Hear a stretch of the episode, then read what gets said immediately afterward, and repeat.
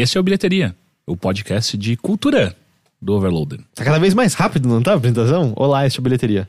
Por que? não é, direto. não? Ah, eu prefiro, assim. Eu, eu sempre fui muito mais direto ao ponto. Direto eu não ao gosto ponto, das né? preliminares, não. Sabe quem prefere assim, assim também? Não sei. Marcelo Duarte Crescêncio e Alexandre Palha, Palherac Rodrigues Estebanes. Difícil.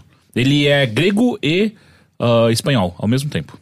Pode ser, não tá muito longe um é? lugar do outro. É impressionante. Enfim, esses são os nomes dos nossos apoiadores que entraram no apoia.se barra overloader. E se você gosta dos nossos podcasts, por favor, dê um pulo, um pulo lá e também coloque 3 reais ao, ao mês. 3 reais ao mês. 3 reais ao mês é menos do que a passagem de ônibus em São Paulo hoje em dia. Não que isso seja uma boa notícia, mas Não sim, é uma boa notícia. que- Mas, ou, é melhor você pegar 3 reais e pagar pra gente do que Porque andar em São com Paulo. a gente, você viaja pra qualquer lugar. É verdade. Com o ônibus, você só vai pra lugares específicos.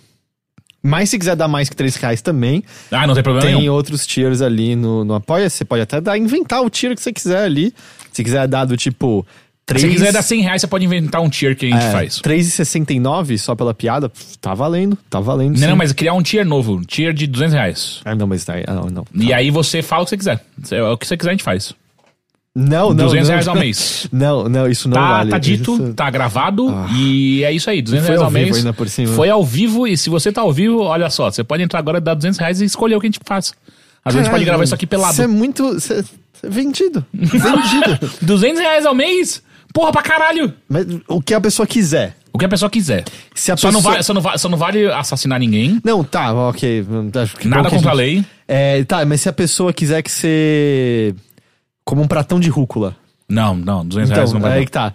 Se você doar 200 reais, você pode mandar o Teixeira comer um pratão de rúcula ou qualquer ti- outra verdura que você se- quiser. Se tiver a carne moída junto com a rúcula, não, como? então nunca vai ter carne moída, Ah, só não, rúcula. cara, mas carne moída é muito da hora. Deixa pra mim essa, essa prenda que eu faço. Ele, ele Não, pega mas as piores. A graça. A graça é, é essa. O Teixeira. É tipo, vamos, com 200 reais, vamos fazer o Henrique assistir todos os filmes da Marvel.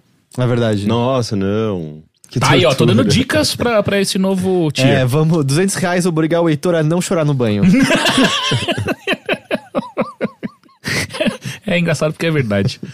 e aí, tudo bem com vocês? Meu nome é Caio Teixeira, estou aqui com... Heitor de Paula. E... Henrique Sampaio. Essa parte não tinha ido ainda. Eu tô Não muito tinha perdido. porque a gente, foi, a gente fez um parênteses gigante. Uhum. É aquele parênteses que no meio do parênteses tem, uma, tem um travessão também. É, é que o lance é que você é caos, mas, tipo, de longe tem ordem, só que eu tô olhando perto demais e eu só vejo caos, eu não tô vendo o, o tracejo da ordem, sabe? algo aqui tá, tá dentro de um... É, uma- não, você funciona numa frequência diferente. né? Teixeira é Chaotic neu- Neutral. É, neutral. Ou É? Chaotic Evil.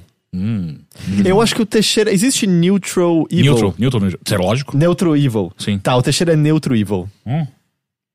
Não. Sim. Não existe Neutral Evil. Não? Claro que não. existe. É ordem, Tem, neutro tem true e neutral, caos tem true e bom e neutral, neutral evil, neutral good. Então, mas você, mi- você misturou duas coisas do mesmo. Não. Do mesmo. Da mesma, da mesma Ah, é? categoria, não é? Não, Neutro- neutro é neutro, neutro é nada. Não, mas peraí, então, não é- neutro... não é, neutro não é nem, nem bom nem mal, é neutro. É neutro. Só que Ah, tem então o... eu misturei da mesma categoria. Exato. Não, Sim. não. É caos e ordem são só as únicas duas Cadê os opções. jogadores do, de Eu RPG aqui pra me ajudar Tem um nisso aqui? terceiro, mas eu não lembro agora. Caos, ordem e... Lawful. Não, lawful, Lawful. é order. Order. Ah, order. É, tá. ordeiro.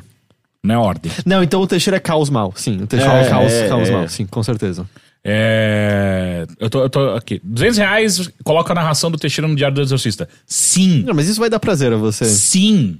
Sim. Por que, por que tem que ser tudo ruim, sabe? A vida pode ser boa também. Qual é a graça de obrigar as pessoas a Pode fazerem ser um algo dia que vai Renato? Siqueira vem aqui no podcast. A vida pode ser boa. A vida pode ser boa. Mas enfim, eu quero saber como foi a semana de vocês. Eu não, eu não apareço no, no bilheteria tem uma semana já, eu tô com saudades. e Eu, Sim. eu Você tava no. Mother da semana passada. Tô de férias. Uhum. E aí, como é que estão essas férias? Eu não tô fazendo absolutamente nada. Literalmente nada. Você É. sentou e olhou pra parede hoje. Eu fico, eu fico parado, deitado na cama. E espero a morte me levar, mas ela nunca vem. É, sério, você não tem nada planejado pras férias de diferente, de novo? não, eu tive que de- gastar muito dinheiro no meu carro. Não quero mais ter carro. Entendi. Eu gastei muito dinheiro no meu carro. Mas você é o tipo de pessoa que, quando tem muito tempo livre, não sabe o que fazer com esse tempo? Não, eu só gastei muito dinheiro com o meu carro, não, então não, eu não mas, podia é- fazer mas, nada. mas Não, tá, mas você tem disso- livros, você tem jogos, Ah, você sim, tem não, eu tenho filmes. feito. Não, eu tenho, eu, tenho, eu, tenho, eu tenho jogado muita coisa e lido muita coisa. Ok, essas foram as férias do Teixeira. A pior Bem, redação, muito tipo, interessante. é, a Eu redação odeio, dele na eu odeio esse escola tipo de redação. Eu odeio esse tipo de seria, tipo, duas linhas. E, e, e olha que eu ia bem de redações de maneira geral, mas só que nesse tipo era muito bosta. Tipo, minhas férias. Minhas férias eu não fiz nada. Mas, mas, eu fiz uma coisa legal nas minhas férias. Eu fiz uma casinha pros meus gatos. É, do quê? Eu peguei uma caixa, abri um buraco, botei uma camiseta em volta da caixa, duas na verdade, e aí ficou uma toquinha.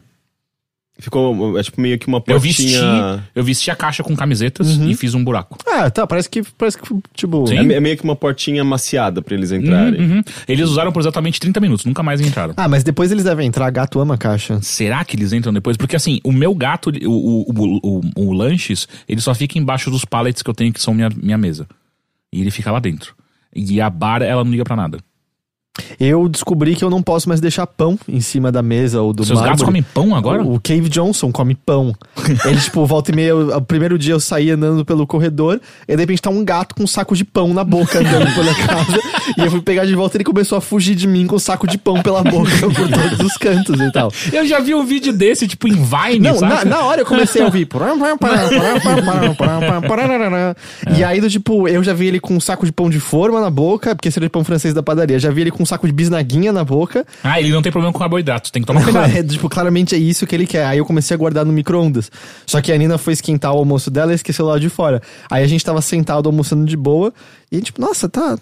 Tá quieto demais. É, Eu olho, tá, tipo, ele de boa, sentado no chão atrás da gente, com uma patinha em cima de um pão francês certinho, mordiscando ele aos poucos, olhando no horizonte. E aí eu voltei pra cozinha e tava o saco aberto em cima do mármore. Tipo, ele abriu, tirou um pãozinho com a boca. e Mas não é isso com- que você quer de vez em quando? Só um não, pãozinho? não, eu sinto que na próxima eu vou chegar e vai estar com a faquinha e a manteiga ali de boa, né? Passando. né? Pa- passa um café pra ele, por favor. É, é, tipo, tem um ladrão de pão dentro de casa agora. E olha que ele é o mais magrinho. Não, não é Ele o mais não magrinho. Rua. Ele é o único que não veio da rua. Não, é, mas é porque ele poderia, tipo, sei lá, tanto carboidrato assim, ele podia ser mais gordinho. Ele, ele tá crescendo. Tá crescendo. Tá né? crescendo. Ou o Pra lanche está direções. muito grande, velho. O lanche está muito grande, é bizarro. É assustador. Eu tô, Não, eu mas tô os, achando que os o seus meu- gatos já vieram grande de fábrica, né? É, eu- mas eu tô achando que o, que o Lanches ele é tipo alguma, alguma, alguma cruza com, com o Maine Coon, saca? Hum, porque é aquele, aquela raça gigante, né? É, é, não, é ridículo, ele é muito grande. E ele tá crescendo. E a, e a, e a, e a, a veterinária, quando ela visitou, ela ficou impressionada. Ela falou: caralho, como os seus gatos são grandes. Quantos, quantos meses eles têm? Seis. É ridículo. Ele vai virar o Bernardo. É, ele vai virar o Bernardo, ele vai virar o cachorro. O É, seu, ele vai virar seu um cachorro que era É. gigante. É, ele vai virar um dog. Aquele cachorro era maior que a gente. É. E aí, e vocês? Vocês que não estão de férias, vocês estão fazendo? Trabalhando. É isso que se faz quando não tá de férias. É. Não. Agora eu fiquei deprimido. Ah, você quer que eu comece? Começa. Eu começo então, deixa eu pensar o que que eu fiz. Eu tentei assistir Deadpool 2, Hum. mas, tipo, sabe quando não calha de rolar? Ah, tá. É, do tipo, um dia eu fui e tava esgotado os ingressos no cinema, outro dia a Nina saiu muito tarde do trabalho e acabaram os horários. Eu, tô, eu quero muito assistir, porque eu gosto muito do Ah, primeiro. eu assisti. Eu ia falar dele hoje, inclusive. Quer começar já então você? Já Quer que eu fale? Você Deadpool? puxou Deadpool? Eu vou falar. Eu vou falar de Deadpool, então. Tá bom. Deadpool. Deadpool 2. Ah, caras. Eu conversei bastante com a minha namorada sobre isso. Ele é um filme superior ao primeiro. Mas eu me diverti mais com o primeiro. Hum, mas por quê? De piadas? Então, porque as piadas que foram feitas no primeiro, elas eram meio que. Meio novas, assim, pros filmes da Eu Marvel. vou fazer com a sua cara o que Limp Bizkit fez com a música. Sim. Então, tem, tem várias coisas que foram. que ali eram meio que. meio que inéditas pro, pra um filme da Marvel tá fazendo daquela maneira, saca? E aí chega o segundo que repete meio que a mesma forma. Mas assim, eles sabem, me parece que os roteiristas sabem que, tipo, cara, a gente não vai fazer a mesma coisa de novo porque vai ficar insuportável. Porque até mesmo se você reassistir o primeiro, você fica meio tipo, ah, é piada demais até, saca? Mas é que, hum, tipo, eu tenho um pouco de problema com humor nos filmes da Marvel Uhum. e tal. Até porque eu acho que eles- elas impedem outras emoções de existirem ali. Sim. Mas o que eu acho legal em Deadpool é que nesse filme é totalmente ok, sabe? Eu sinto que no Deadpool é meio. Ah, o propósito ali tá ser pra. Só pra você dar risada o tempo todo, pra não levar nada a sério, pro perigo nem ser grande. Tanto que uma das coisas que foi muito refrescantes no primeiro era que a ameaça era contida, pequena, não era Sim, de larga sim. escala, sabe? E- É, isso se mantém. Só que eu sinto que no primeiro ele era mais é, é, disperso, assim, a, o- a história pra onde ele queria. Tipo, era tudo. Tudo justificava as piadas e não o roteiro em si. E nesse segundo, parece. é, a, a- a impressão que passa é: vamos ter uma história e as piadas vão pontuar alguns momentos dessa história que, que ela tem que ir pra frente, tem que continuar tal. Ah, E o que, o que deixou um filme melhor. Então, você, você que se você não gosta muito de Deadpool ou dos filmes da Marvel, você vai conseguir entender melhor o que tá acontecendo ali e até se simpatizar com o personagem e tal. Porque tem toda uma galera, né, agora. Mais ou menos. X-Force, é isso? É, mais ou menos. Ah, deixa eu contar então rapidinho só qual é a premissa do Deadpool, então, que é. Ah, tá tudo bem, depois que acabou o primeiro, o primeiro Deadpool, ele salva a namorada dele. Uhum, ela até fala, eu vou- posso encher a cara e sentar na sua cara depois. Exato, ele salva. E aí eles. Ah, Nossa, é, isso não é spoiler? Não. Isso não é spoiler. Eu não tinha a menor ideia, isso não é spoiler. Eu Acho que não, porque é nos cinco minutos iniciais Ah, do tá, filme. mas eu não sabia que isso acontecia. E aí, no meio disso tudo, tem uma, uma, uma outra. A, a- a grande trama maior, que é do. do Cable, que é o cara que vem do, do futuro, Futuro. Pra tentar acabar com a ameaça mutante que vai foder a vida do cara. E aí os dois se chocam porque interesses estão sendo debatidos ali no meio e tal. E o Cable Eu acho tá, que- tá em outro filme também, não tá? Ou tem Cable- um filme dele? Cable? vai- Não. Vai, ter... Não, o Josh Brolin, que é o. o- Ele é o Thanos ele também. É o Thanos. É, ele é o Thanos. E aí. Eu acho que o, o chat concorda comigo que foi tipo um spoiler do nada. Ah, é? É, porque Bom. isso não era sabido, eu acho. Ah, não? Bom, foi um spoiler, foi mal. Bom, na versão de estúdio eu bipei isso, então. Tá bom. É, e aí os dois entram em choque pra tentar. Porque tem interesses diversos, cada um querendo a, a- sua própria coisa e tal. Ah, e aí, no final das contas, é um, é um filme que, se você não gosta da grandiosidade do. do. do Vingadores, ele é total um filme. É um filme muito mais normal. É tipo o Homem-Aranha Homecoming, que é tipo, cara, é, por mais que tenha toda aquela treta rolando gigantesca de, de Avengers e tal, é um filme que traz de volta pro amigo do bairro, sabe? No caso do Deadpool não é amigo do bairro, mas enfim, ele traz pra algo muito mais contido, muito mais próximo pra você entender rapidamente quais são os vil- quem é o vilão aqui, esse, esse cara é o vilão, esse cara é a complicação tá aqui e tal, não tem muitos personagens pra ir e nem muitos grandes é, é, diferenças cósmicas que por conta do, do, do filme. O que deixa tudo muito mais leve, né? Ah, e faz sentido ainda mais pro Deadpool. Ah, e é isso, cara. Tipo, é um filme bem gostoso de assistir. É divertido, mas eu ainda, tipo, o primeiro eu saí realmente impressionado com o que eu tinha assistido. Esse foi só, tipo, ah, legal. É um, é um, é um personagem que eu gosto. Mas ele não subverte nem nada, assim. Porque o primeiro ele é um pouco, um, um pouco subversivo. Ele continua quebrando a quarta gê- parede. No gênero de, de, de ação de super-heróis, né? Uhum. Ele continua quebrando a quarta- parede.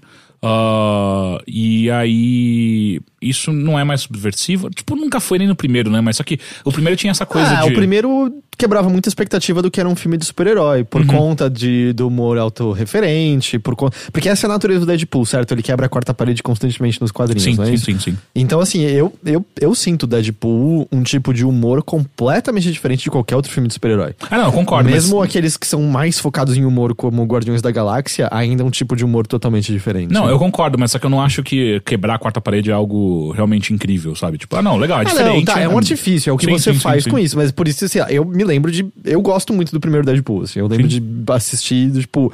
Eu sinto que é um filme meio mais honesto do que ele quer ser, sabe? Sim, tipo, sim. eu vou te divertir aqui, eu não vou fingir que eu tenho nada grandioso pra dizer, vai ter umas cenas de ação da hora. É tipo o que eu gosto de Velozes e Furiosos, sabe? Uhum, Deadpool é tipo Velozes e Furiosos pra mim. Você vai se divertir nesse tempo, vai ter umas cenas da hora, você vai dar umas risadas. E é isso, não precisa, não preciso fingir que eu tenho nenhuma coisa muito importante pra dizer pra você. Vamos só se divertir, compra uma pipoca, fala pros amigos do filme e é isso, show. É, e a questão do, da, da, da classificação etária ter, ter mudado aqui no Brasil? Caiu de 18 para 16. Uhum, Você entendeu por quê? Fica, fica claro por quê? Cara, pelo que eu entendo, assim, primeiro que quem pediu essa, essa classificação etária de 18 anos foi a própria distribuidora, né? Não foi nem o governo brasileiro que. que- quem faz a classificação justiça. etária é a justiça, né? É, o. Ministério da Justiça. Ministério da Justiça. Não foi nem o Ministério, quem foi que pediu isso foi a distribuidora. E aí o Ministério só, ah, beleza, então, vocês escolheram 18 mais, então é nóis. E aí, aparentemente, depois de toda a treta que teve, teve uma, uma certa convulsão em volta disso, e aí foi revisto, e aí o Ministério mesmo falou, não, tá bom, é 16. Mas o primeiro já não era 18 também ou não? Eu acho que. Ou era 16 era também? 16? Nossa, 18 pra esse É filme? porque eu achava que aqui no Brasil, tipo, 16 é, tem nudez, vai ter uns peitinhos. Uhum. E 18 aí é pornô, sexo explícito e tal. Ou pelo menos intencionado, softcore também conta como 18 mais. É, Tem muita violência e tem muito, tem muito sangue. É, é sangue também é uma coisa Ah, que é. determina, não é? É, inclusive aqui no Brasil é sangue, mais. desmembra- desmembramento, é- tem é- muita coisa assim. É, é mais sangue do que, do que sexo. É engraçado, né? É tipo, é. é, é como se, sei lá, o público brasileiro é muito sexual, daí é mais reduzido. Lá, lá fora é meio que contrário, assim, nos Estados Unidos parece que é, é quase invertido, assim, violência é mais permitida e sexo é menos Nos Estados bizarro, Unidos né? tinha o, tem o caso bizarro de que sangue não pode, e aí o Batman, o, o- a continuação do Begins, como é que é o nome? Dark Knight? Ela, ele não tem sangue, mas tem nos primeiros 10 minutos, sei lá, o Coringa enfiando um lápis dentro do olho de uma pessoa. E aí a classificação. não parece sangue. Não, e a classificação etária era super baixa. Então é tipo, ah, porque não tem sangue, um monte de criança pode ver um palhaço enfiar um lápis dentro do olho de uma pessoa, sabe? É, pois é. Ah, Enfim, e aí rolou isso. E assim, tipo, cara, eu, eu não vou nem entrar na- no mérito do, de ser 16 ou 18 anos, mas a galera que surtou porque era 18, eu acho que meio. Eu entendo, cara. Tipo, é- é- tem, tem muita violência ali. Tem. Obviamente, tem uma criançada que vai achar demais e por aí vai, mas eu não tava vendo nenhum problema ser 18 anos. Talvez porque eu não tenho mais 18 anos. É, porque não tá atingindo você, né? Tem- Tem uma galera nova que quer Isso ver falo, esse é que eu nem sabia que as pessoas tinham surtado, mas eu tô imaginando que são pessoas de 16 que querem Ah, ver o filme. ah, ah, É, imagino que sim. Ah, então eu, eu total entendo. Tipo, porra, deixa eu ver o filme, sabe? Mas pode, né? Você só não pode ver sozinho. É, é com uma, porque um adolescente de 16 anos vai com a com a, mãe ver com a mãe no Deadpool. cinema. Ah, eu adoraria ir ver com a minha mãe assistir Deadpool. isso. Pra sua mãe ver justamente, tipo, vou, vou beber muito e sentar na sua cara depois. É. Uhum, ok. Eu realmente tem conversas muito adultas, tá? É, é, tô entendendo um pouco porque você é como você é agora. Mas enfim, é. É porque alguns argumentos que eu vi foi muito tipo, olha só o que o governo totalitarista faz. Nossa, gente, Eu, tipo, por favor, é ah, entretenimento. Cê- Eu não tinha a menor ideia que essa Sim, discussão sim. tinha acontecido. Não, Isso- eu, isso eu- aconteceu. não vi, eu não vi mimimi, eu só vi, tipo, isso era uma notícia. Porque, até porque a gente recebe é, é, o, o- as, a- as, no- as notas, né? Os releases. Uhum. Então eu sabia que era notícia, mas eu não vi nenhum, nin- ninguém xingando muito no Twitter. né? Não, eu vi, eu vi alguns prints meio bizarros, assim, de pessoas utilizando o discurso político pra falar é por isso que tem que acabar com o governo, tem que acabar com o Estado. É só de, ah, meu Deus. É por isso que eu fico, sabe, de saco cheio. Então, tipo, ah, então é 18 anos. Foda-se, Bom, pau no então- seu cu, parabéns, agora é tudo 18 anos. Eu todos. acho que a melhor O Sim e o escolha- Puff vai ser 18 anos. A melhor escolha foi a minha de que eu nem sabia que essa discussão tinha acontecido. Então, Sim, sim, sim. Mas enfim, Deadpool é um filme. O Deadpool 2 é um filme legal. E o. Uh, deveria assistir.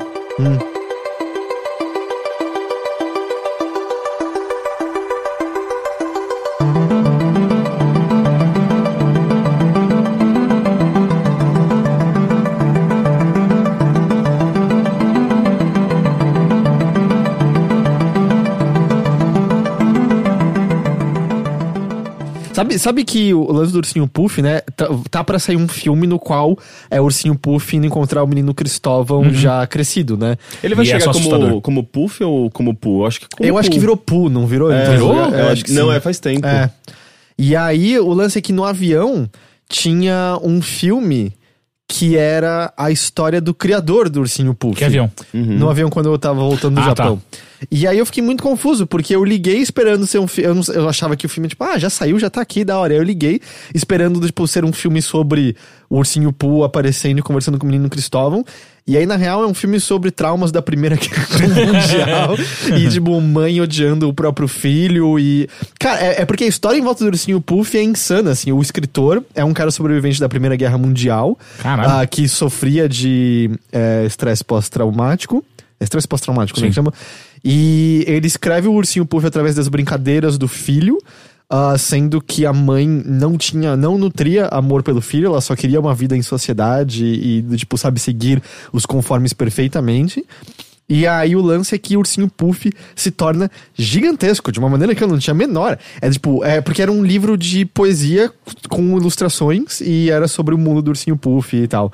E assim, gigante, gigante. E aí a família começa a usar o moleque pra promover. E o moleque não tá entendendo direito. Ele só quer passar tempo com os pais. E aí, tipo, os pais, e aí, vamos, vamos tomar um café da manhã num lugar especial hoje? Ah, vamos! E aí ele chega e descobre que era uma promoção pra cinco crianças tomarem café da manhã com o menino Cristóvão de verdade. e aí, tipo, ele sentado, tipo, o que que tá acontecendo aqui exatamente? Caralho. Ou ali do tipo, o pai finalmente tendo tempo pra ligar pra ele. E ele feliz de poder falar no telefone com o pai.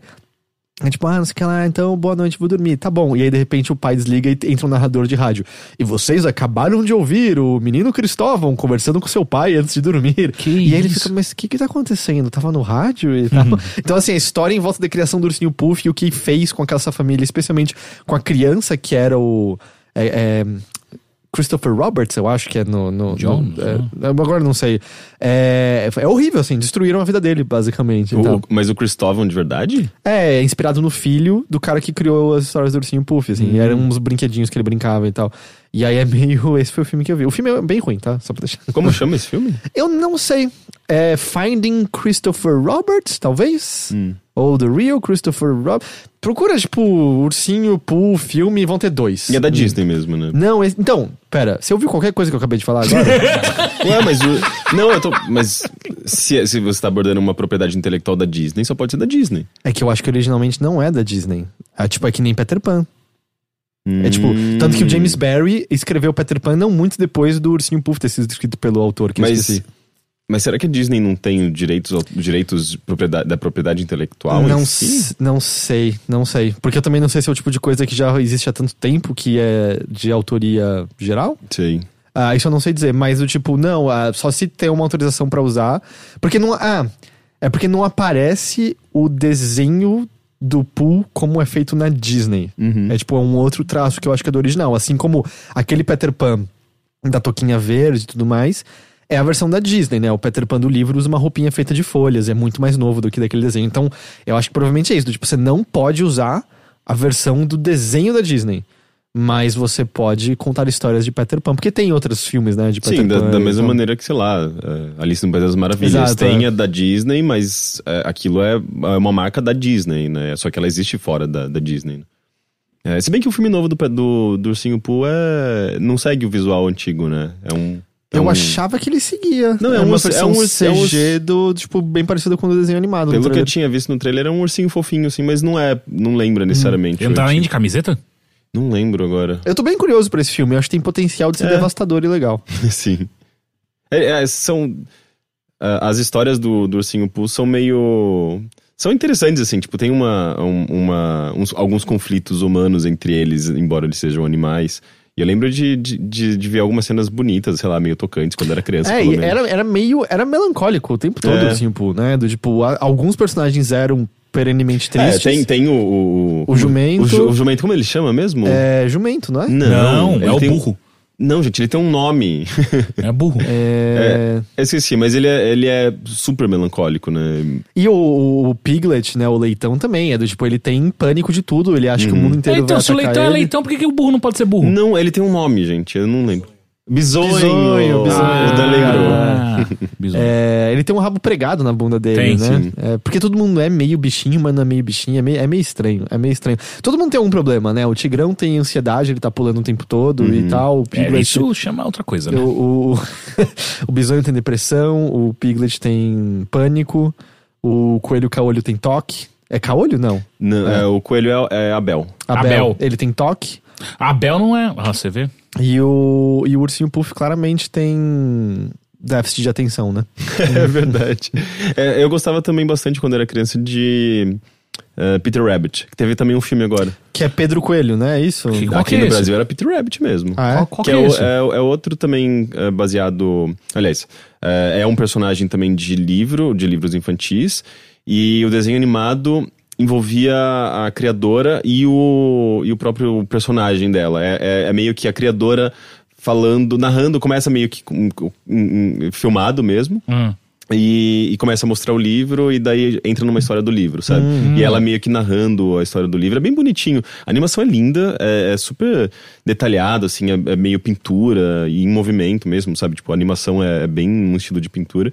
E, e, e eu me lembro de ficar meio assustado, assim, porque por mais que seja muito bonitinho, é, tem uma, umas coisas, sei lá, o, o, o fazendeiro pega o coelho e, e- e coloca ele numa gaiola, ele fica preso, ele, ele fica chorando porque ele tá longe da mãe, e é meio que ele aprende a lição que ele não podia des- des- eh, desobedecer a mãe. Tem umas Ah, é coisas. tipo meio um Pedro e Lobo, assim. É, né? assim, mas ele, ele meio que se fode um pouco, sabe? Um pouco demais pra um, pra um desenho infantil. É porque coisas infantis antigamente todo mundo se ferrava muito, né? É. Isso tem cartas do Lewis Carroll, por exemplo, ah, já no acho que pós ter escrito Alice dizendo: "Ah, o que a gente espera pra infância hoje em dia mudou muito. Muito, os, os contos não podem mais ter a violência do passado, não podem mais ter, uh, vamos dizer, o horror, o terror que as histórias tinham. Tipo, foi, foi com o tempo que as coisas infantis foram amansadas e É, tal. eu acho que tinha muito da, da coisa do conto de Tanto fada, que nenhum, né? nenhum desenho hoje, tipo Pixar ou Disney, alguém morre, né? Tipo, tirando, sei lá. Não, tanto que é super espantoso ah, no começo do Frozen, app. tipo, nada acontece. É, no começo do app. Não, o príncipe do mal morre no Frozen, não, Frozen, não morre? Não. Não? O que acontece com ele? Vai preso? Eu nem lembro do. Também não. Mas eu lembro que foi espantoso no app quando no começo tem a briga do velhinho que ele bate e tem sangue. E ele, É. uou, tem sangue no filme da Pixar. É tipo, é só um negocinho na testa da pessoa, mas ainda assim é espantoso. É, mas eu, eu não acho que. Tem que é, matar mais gente. Não, eu acho que não- a gente não precisa também. Sei lá, as coisas não precisam ser. é, existir um, um manual de como fazer uma animação infantil é, by psicólogo, sabe? Tipo, daí eu acho que começa, você começa a limitar demais o que Então, é a linguagem. Mas a gente infantil. tem um exemplo do que é um programa infantil feito por psicólogos, né? O Teletubbies. Te- Teletubbies é isso, é um monte de, peda- de pedagogo, um monte de a Peppa? psicólogo.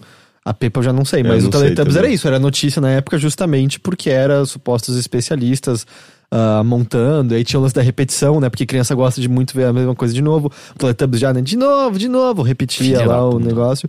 Mas o lance do que a criança aceita ou não é, é, é cultural, social, vai mudando com o tempo. Acho que todo mundo sabe que se você pega os contos de fábula, do, o- os contos de fada, na versão que os irmãos Green, ah, vamos dizer, sedimentaram, é tudo horroroso, né? Tudo extremamente violento, assim. Todas as histórias que a gente conhece como bonitinhas são, são tipo, tem estupros, tem violência física, tem, tem é, mutilação. É, hoje, Ah, é. hoje o que é aceitável pra, pra criança é canal de YouTube feito por algoritmos. A, a ex-editora de ciências do, do IG, ela tinha um trabalho bem interessante com os irmãos Green, inclusive. Ela me mostrou uma vez todo um estudo que ela tinha feito sobre ah, ah, contos de fada e o quanto eles mudaram de acordo com a, com a sensibilidade social. É bem interessante, cara. Posso falar que o. Cadê? Deixa eu pegar o nome dele aqui. O filme que eu tava falando, o Vinícius Ferreira lembrou que é Goodbye Christopher Robin. Goodbye, E aparentemente no Carros morre um carro.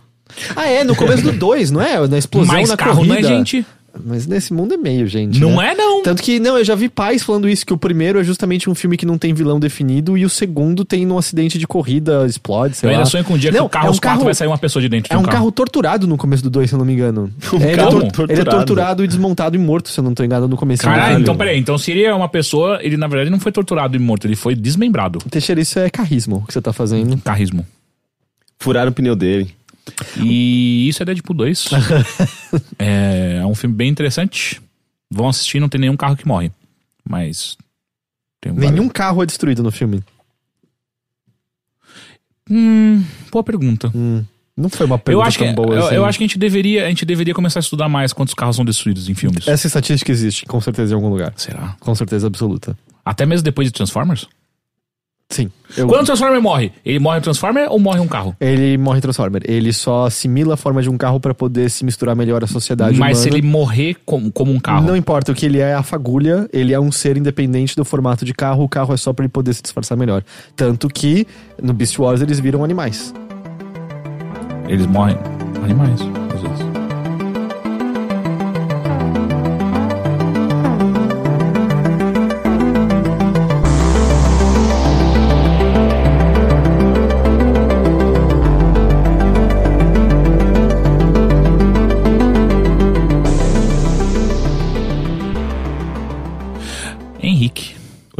bem? tudo bem. Eu, eu, eu, eu saí de você porque eu não gostei da sua alimentação. Eu imaginei. É, Henrique, como é que foi o seu, a sua última semana? É, e eu consumindo durante as últimas semanas é, Handmaid's Tale, e inclusive a segunda temporada, Ah, que eu é? quero E aí, comentar tá um pouco.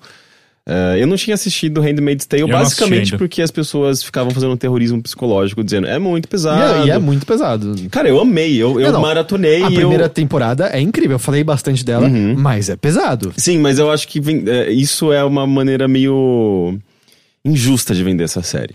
Porque ao mesmo tempo que ela é pesada, ela não é um Lars von Trier, sabe? Tipo, que tá, tá massacrando um personagem é, quase de uma maneira é, é, mórbida, sabe? É, existe muita humanidade nessa série. Ela representa, tipo, muito bem, assim, os lados também... de laços humanos, de, de compaixão, de, de bondade. Tem Cara, um mas lado... sob uma pressão absurda. Ela, é- ela é do tipo sistematicamente estuprada Exato. todo mês. Sim, sim, sim. É, é uma série. Eu acho que ela, ela deixa muito claro é, o ponto dela. É, a totalitarismo ele, ele pode chegar de uma maneira. é, Sorrateira. sorrateira, né? Tipo, sem que as pessoas percebam essa virada, essa, essa a virada-chave.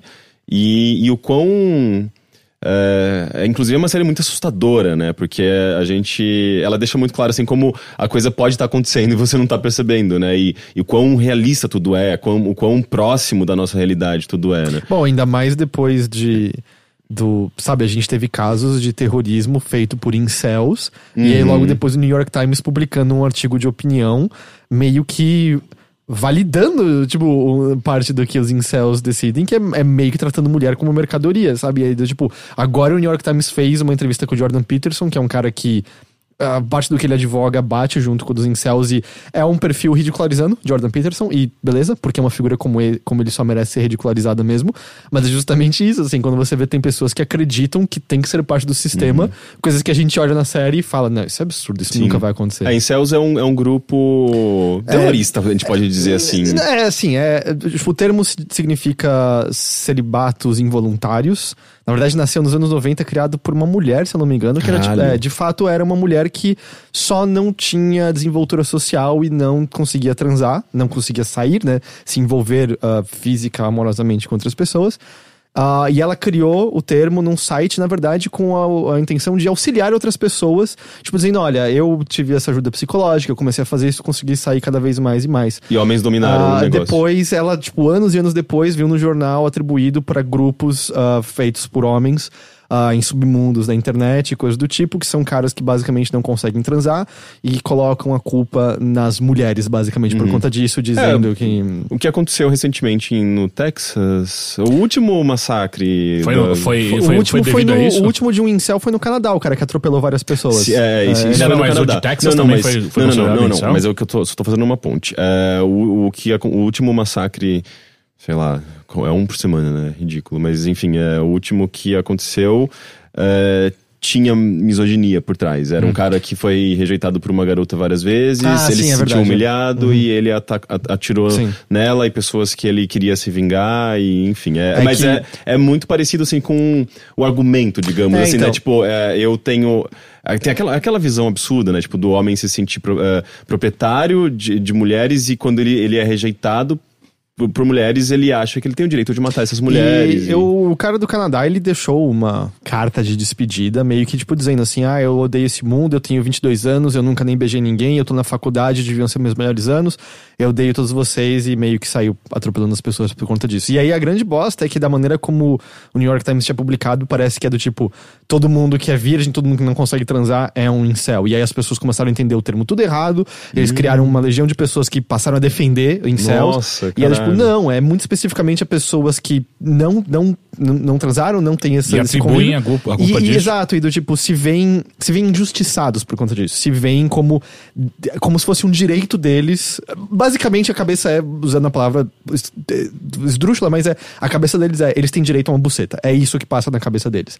Como se fosse uma propriedade que eles pudessem ter e tal. Sim. Então é totalmente diferente de uma pessoa que, por N motivos, pode não sair muito de casa, pode não conseguir conversar direito com outras pessoas. e Porque a merda é que com isso volta o estigma de que, tipo, tá errado se você tem 22 anos e você é virgem. Tipo, não, não, não tá, sabe? Tipo, às vezes acontece. Não, aconteceu de você não transar com alguém por N motivos e tal, mas é um grupo específico de caras que se veem, é, tipo, intitulados a esse direito.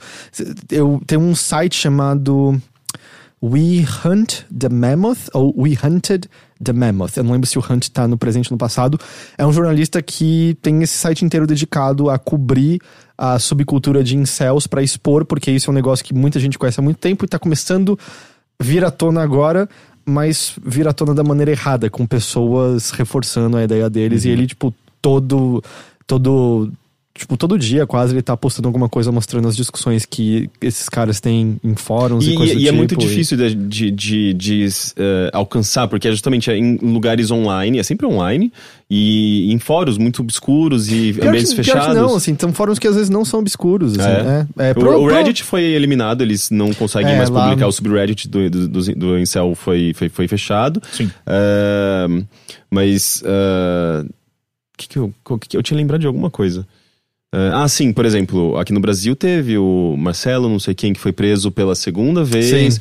que também era um cara que. Ele, Que é o cara que Ele, o- não, ele não se identificava, eu acho, como incel, mas ele era. Ele, Quem? ele tinha praticamente uma seita, uma seita dele, sabe? Tipo, de, de, de misóginos e machistas que atacavam diretamente A a, a Lola, Lola. né? Ah, lembrei. Que o Profissão Sim. Repórter foi entrevistar Sim, sim, ele sim, sim. e- É, Ele já tinha sido preso ah, uma ele- vez, né? É, É. já. Ele era um tipo um troll de internet, mas Sim.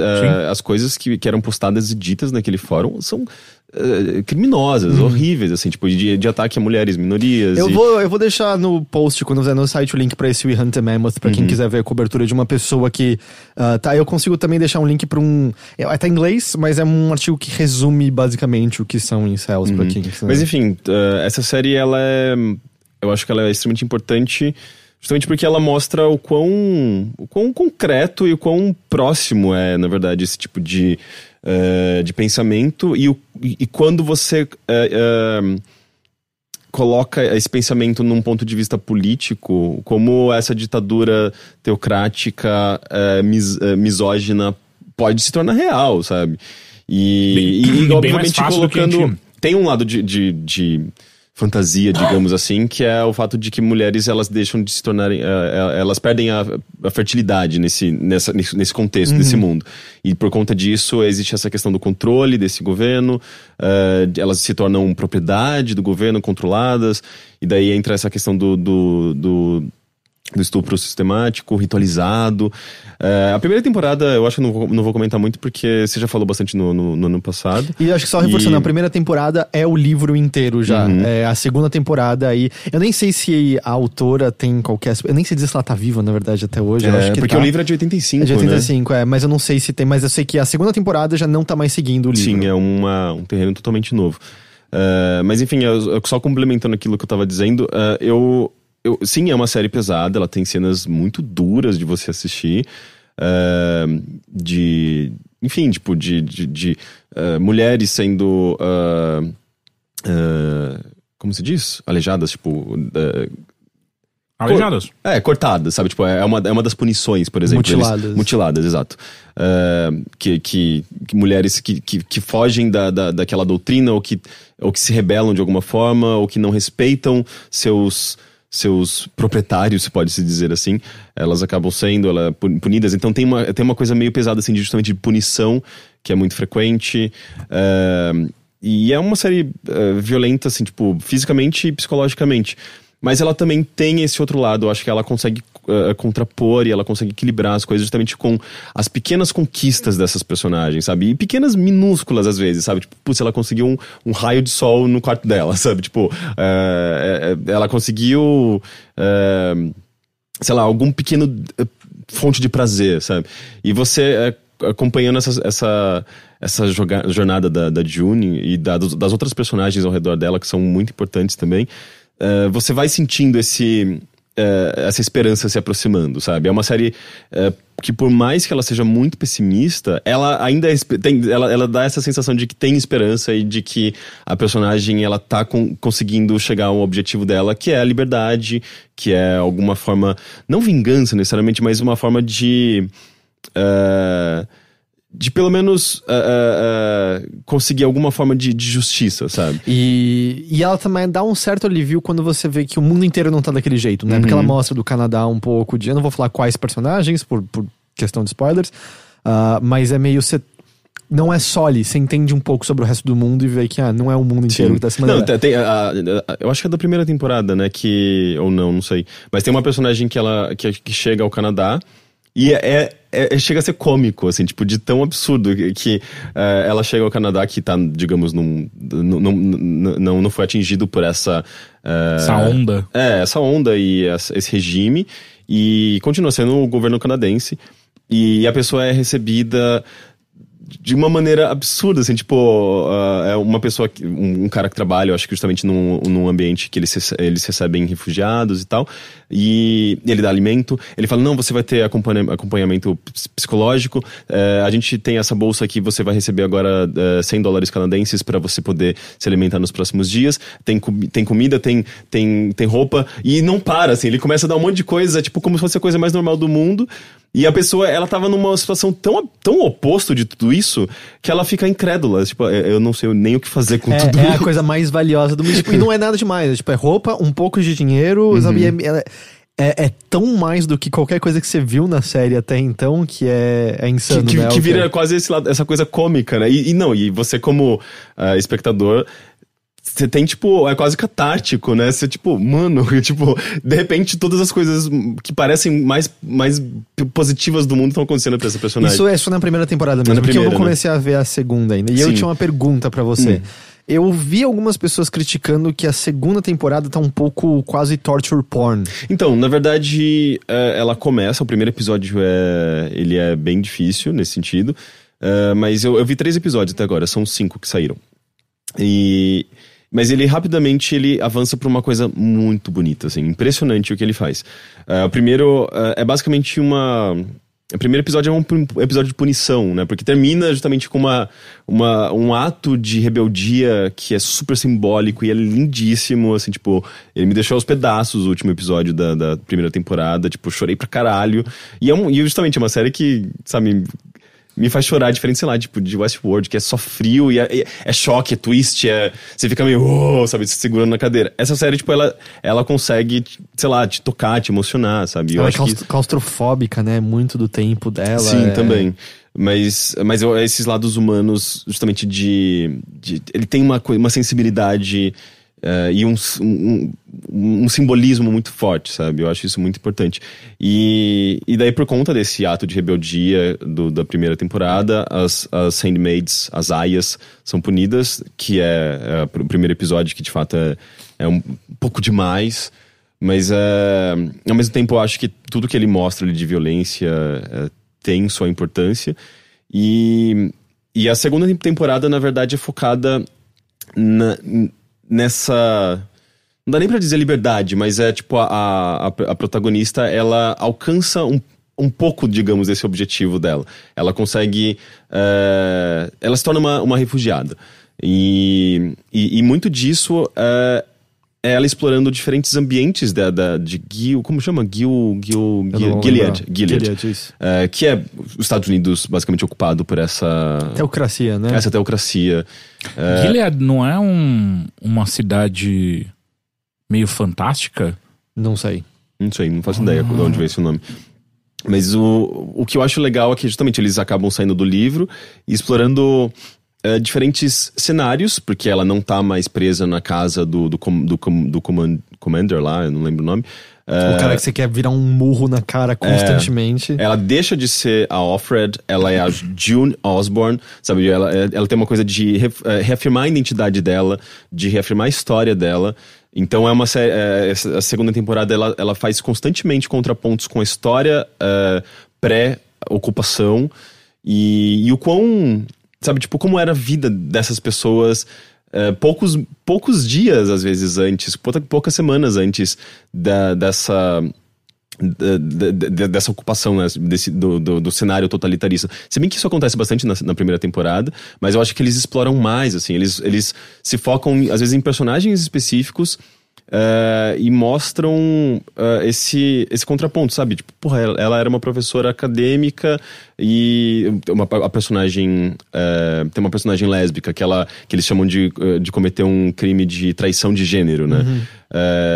Ela, ela, é mencionada no primeiro primeira temporada, uma, tem, tem, tem, várias personagens lésbicas. É, a, a Rory Gilmore é uma... Eu não sei. Ela fazia Gilmore Girls. Ah, ok. É a mãe? Não. A e... filha? É. Acertei. É, essa que era off, eu não lembro o nome dela na, na primeira temporada, mas é, ela é punida por ser lésbica, basicamente. A namorada dela é morta na frente dela, uma cena pesadíssima. E, e, e você acha que essa personagem vai ser esquecida, sabe? Tipo, mas não, eles retomam essa personagem, eles mostram a história dessa personagem. E é basicamente um episódio sobre homofobia, sobre. Uh, é focado nessa personagem e em outros personagens uh, gays, sabe? Tipo, ela é lésbica, tem outro personagem gay. E, e, cara, é um episódio. não sei se é porque eu sou gay, sabe? Tipo, eu, eu acompanho muito disso, mas eu, eu, eu, eu chorei por uns 15 minutos compulsivamente, sabe? Tipo, é, é lindíssimo o que ele, o que ele faz. É, é, é, é incrível.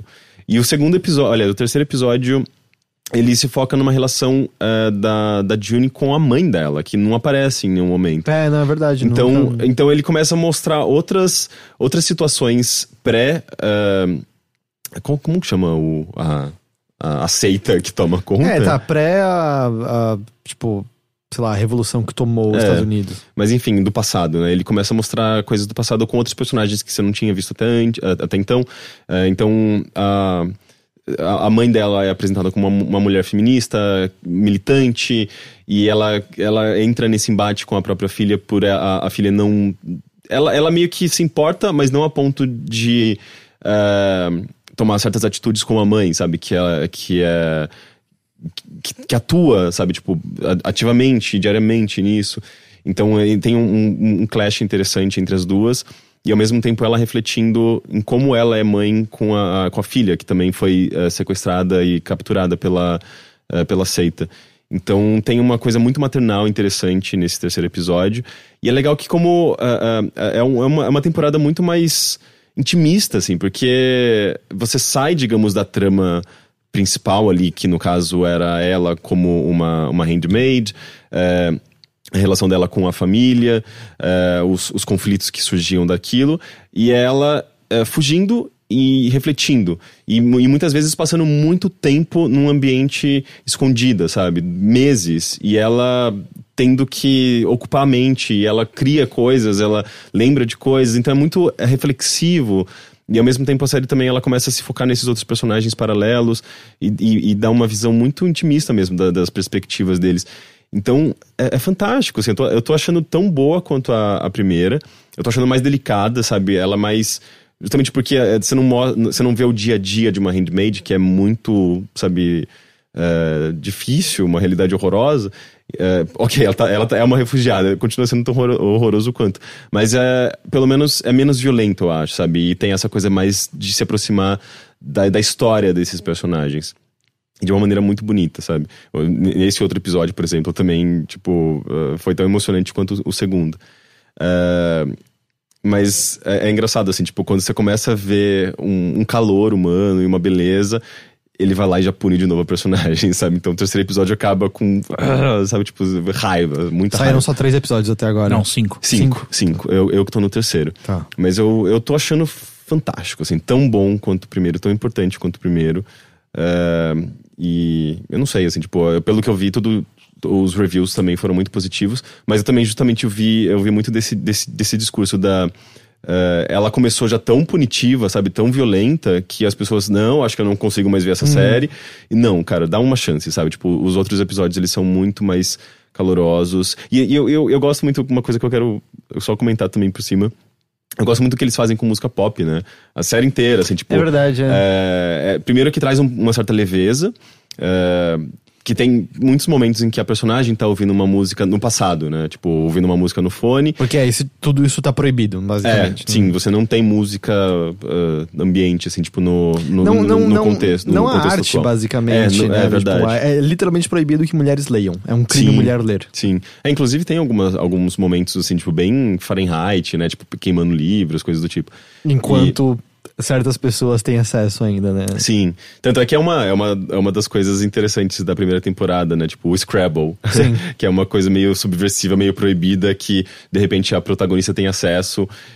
E com muita inteligência ela consegue tirar proveito disso e, enfim, é uma série fantástica. Mas é, eu, eu acho muito legal. E eles pegam justamente músicas de empoderamento feminino, músicas uh, de comentários sociais e, e, a trilha sonora inteira, assim, tipo, toda essa trilha licenciada de músicas pop. Uh, porra, são músicas meio. É, é, legal, assim, de ver, ver o quão, é, como elas estão comentando todo aquele cenário de alguma forma, sabe? E na segunda temporada continua acontecendo. Tem Saint Gold no, no segundo. No, no terceiro episódio, que também tem uma, é uma, música com é, uma carga feminista. É uma série com muito comentário, até porque a, a, escritora Margaret Atwood, ela, ela, ela, ela é bem feminista. Tipo, ela, ela sempre, sempre colocou uma carga de feminismo muito grande nos livros. E, e fica, eu acho que fica muito claro, assim, é uma série também que de certa forma educa, sabe?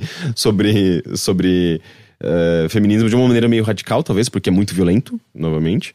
Mas, uh, mas ao mesmo tempo, sobre, sobre as coisas do cotidiano também. Tudo isso está muito contido nessas pequenas histórias, nesse, nesse passado, nessa, nessa coisa das, das vivências desses personagens. Eu só ia falar que quem tiver interesse em português se chama O Conto da Aya, uhum. o livro. Sim. Ah, é. e rapidamente, é, Gilead é uma cidade bíblica hum. e eu hum. lembrei dela porque é a cidade do protagonista da Torre Negra, do Stephen King. Entendi.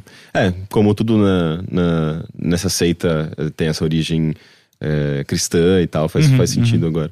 É, enfim, eu tô amando, eu, eu, vou continuar assistindo. Tá saindo aos poucos. É um por semana, imagina. É, um né? por semana. E eu acho que provavelmente vai, vai chegar até o décimo, que foi como primeira, primeira temporada. Só um detalhe que eu achei curioso, eu tava lendo. Uh, antes de vir pra cá, tava lendo sobre o, o, próprio showrunner, que eu acho curioso, assim, tipo, são várias diretoras dirigindo, uma série super bem dirigida, escrita por mulheres também, mas o showrunner é um, é um cara. E e ele falou que ele pensou em 10 temporadas. Que ele falou, se, se a história continuar, porque de fato, assim, eles chegaram num ponto no que, que eles estão continuando a história, criando coisas originais. Porque o universo é rico, dá pra fazer. Exato. É, e tem muitos nada personagens. precisa de 10 temporadas. É? Não, não, é. é. Arquivo X precisava. não. Uau, mas, oh, e precisa de mais 10. Lembra, lembra eu, não, eu não me importo. Bom, se bem que voltou e foi horrível. Foi né? horrível, foi. Mas lembra quando não tinha mais o Mulder? Eu lembro. E tinha o T-1000? Sim. Não era bom. Não, mas, é, mas aquilo já tinha passado da décima temporada faz tempo. Aquilo já tinha passado Sim, da décima? não, que isso, foi vigésima e pouca. Ah, é? Cara, Arquivo X foi muito longo, velho. Mas vigésima e pouca? Tem certeza? Eu acho que você tá viajando nisso. Eu porque vou, vou checar o Simpsons tá, tipo, na vigésima... Terceira. Acho que tá na vigésima nona. Chutei. E aí, do, tipo, é bater uns recordes recentes. Mas desculpa, Rick. Não, mas ele só disse que, tipo, ele tem ideia pra 10 temporadas, não, não que elas estejam sendo produzidas, obviamente. Não tem, a terceira não foi confirmada ainda. Mas é, considerando o sucesso, acho que de uh, de crítica, de público, comercial, talvez elas continuem, não sei se vai chegar até o décimo, né? Mas eu acho, eu, não sei, é uma série tão boa que eu, eu de certa forma, eu fico até, até feliz em saber que, tipo, existe todo um pensamento uh, pra, pro, pra adiante, sabe? É, não sei, tem coisas que eu gosto quando acabam, sabe? Sim, sim. Mas eu não sei. Tem, por mais que seja meio, meio pesado, como se diz, mas eu não sei, eu, eu, tô, eu, tô, eu, tô, eu, eu acho que é uma série que tem esse lado, digamos, político, violento. Foram 11 temporadas do Arquivo X. É, mas ao mesmo tempo eu, eu consigo eu consigo consumir ela de uma, como um produto cultural, entretenimento ao mesmo tempo, sabe? Tipo, eu sinto que ele equilibra bem as coisas, sabe? Uh, enfim, eu tô amando essa série, como eu achei que não, não iria acontecer. É, eu queria assistir, eu só não assisti mesmo ainda, porque a gente tava pensando no que ver e aí era meio Puta, eu, eu não sei se eu tô, sabe, na, no, no, bom clima. humor suficiente para assistir um episódio de uhum. Handmaid's Tale. Eu também não. E aí a gente sabe. Porque cê, cê, eu lembro de sair meio exaurido emocionalmente, assim, de, dos episódios da primeira temporada, sabe? Uhum. Não é uhum. uma série que dá pra. Se terá uma pipocona aí, vamos ah, ver não, esse episódio, é, sabe? Não, não, tem como. Mas, mas eu sinto que, como ele é um pouco mais. Uh, ele tem esses momentos delicados e mais humanos e positivos, eu acho que acaba. acaba sendo talvez mais caloroso. Você sente, você, você sai, eu acho que um pouco uh, exaurido, mas porém com esse, essa, uh, esse sentimento de esperança, pelo menos, sabe? Uhum. Legal. Mais alguma coisa, Rick? Hum, acho que não.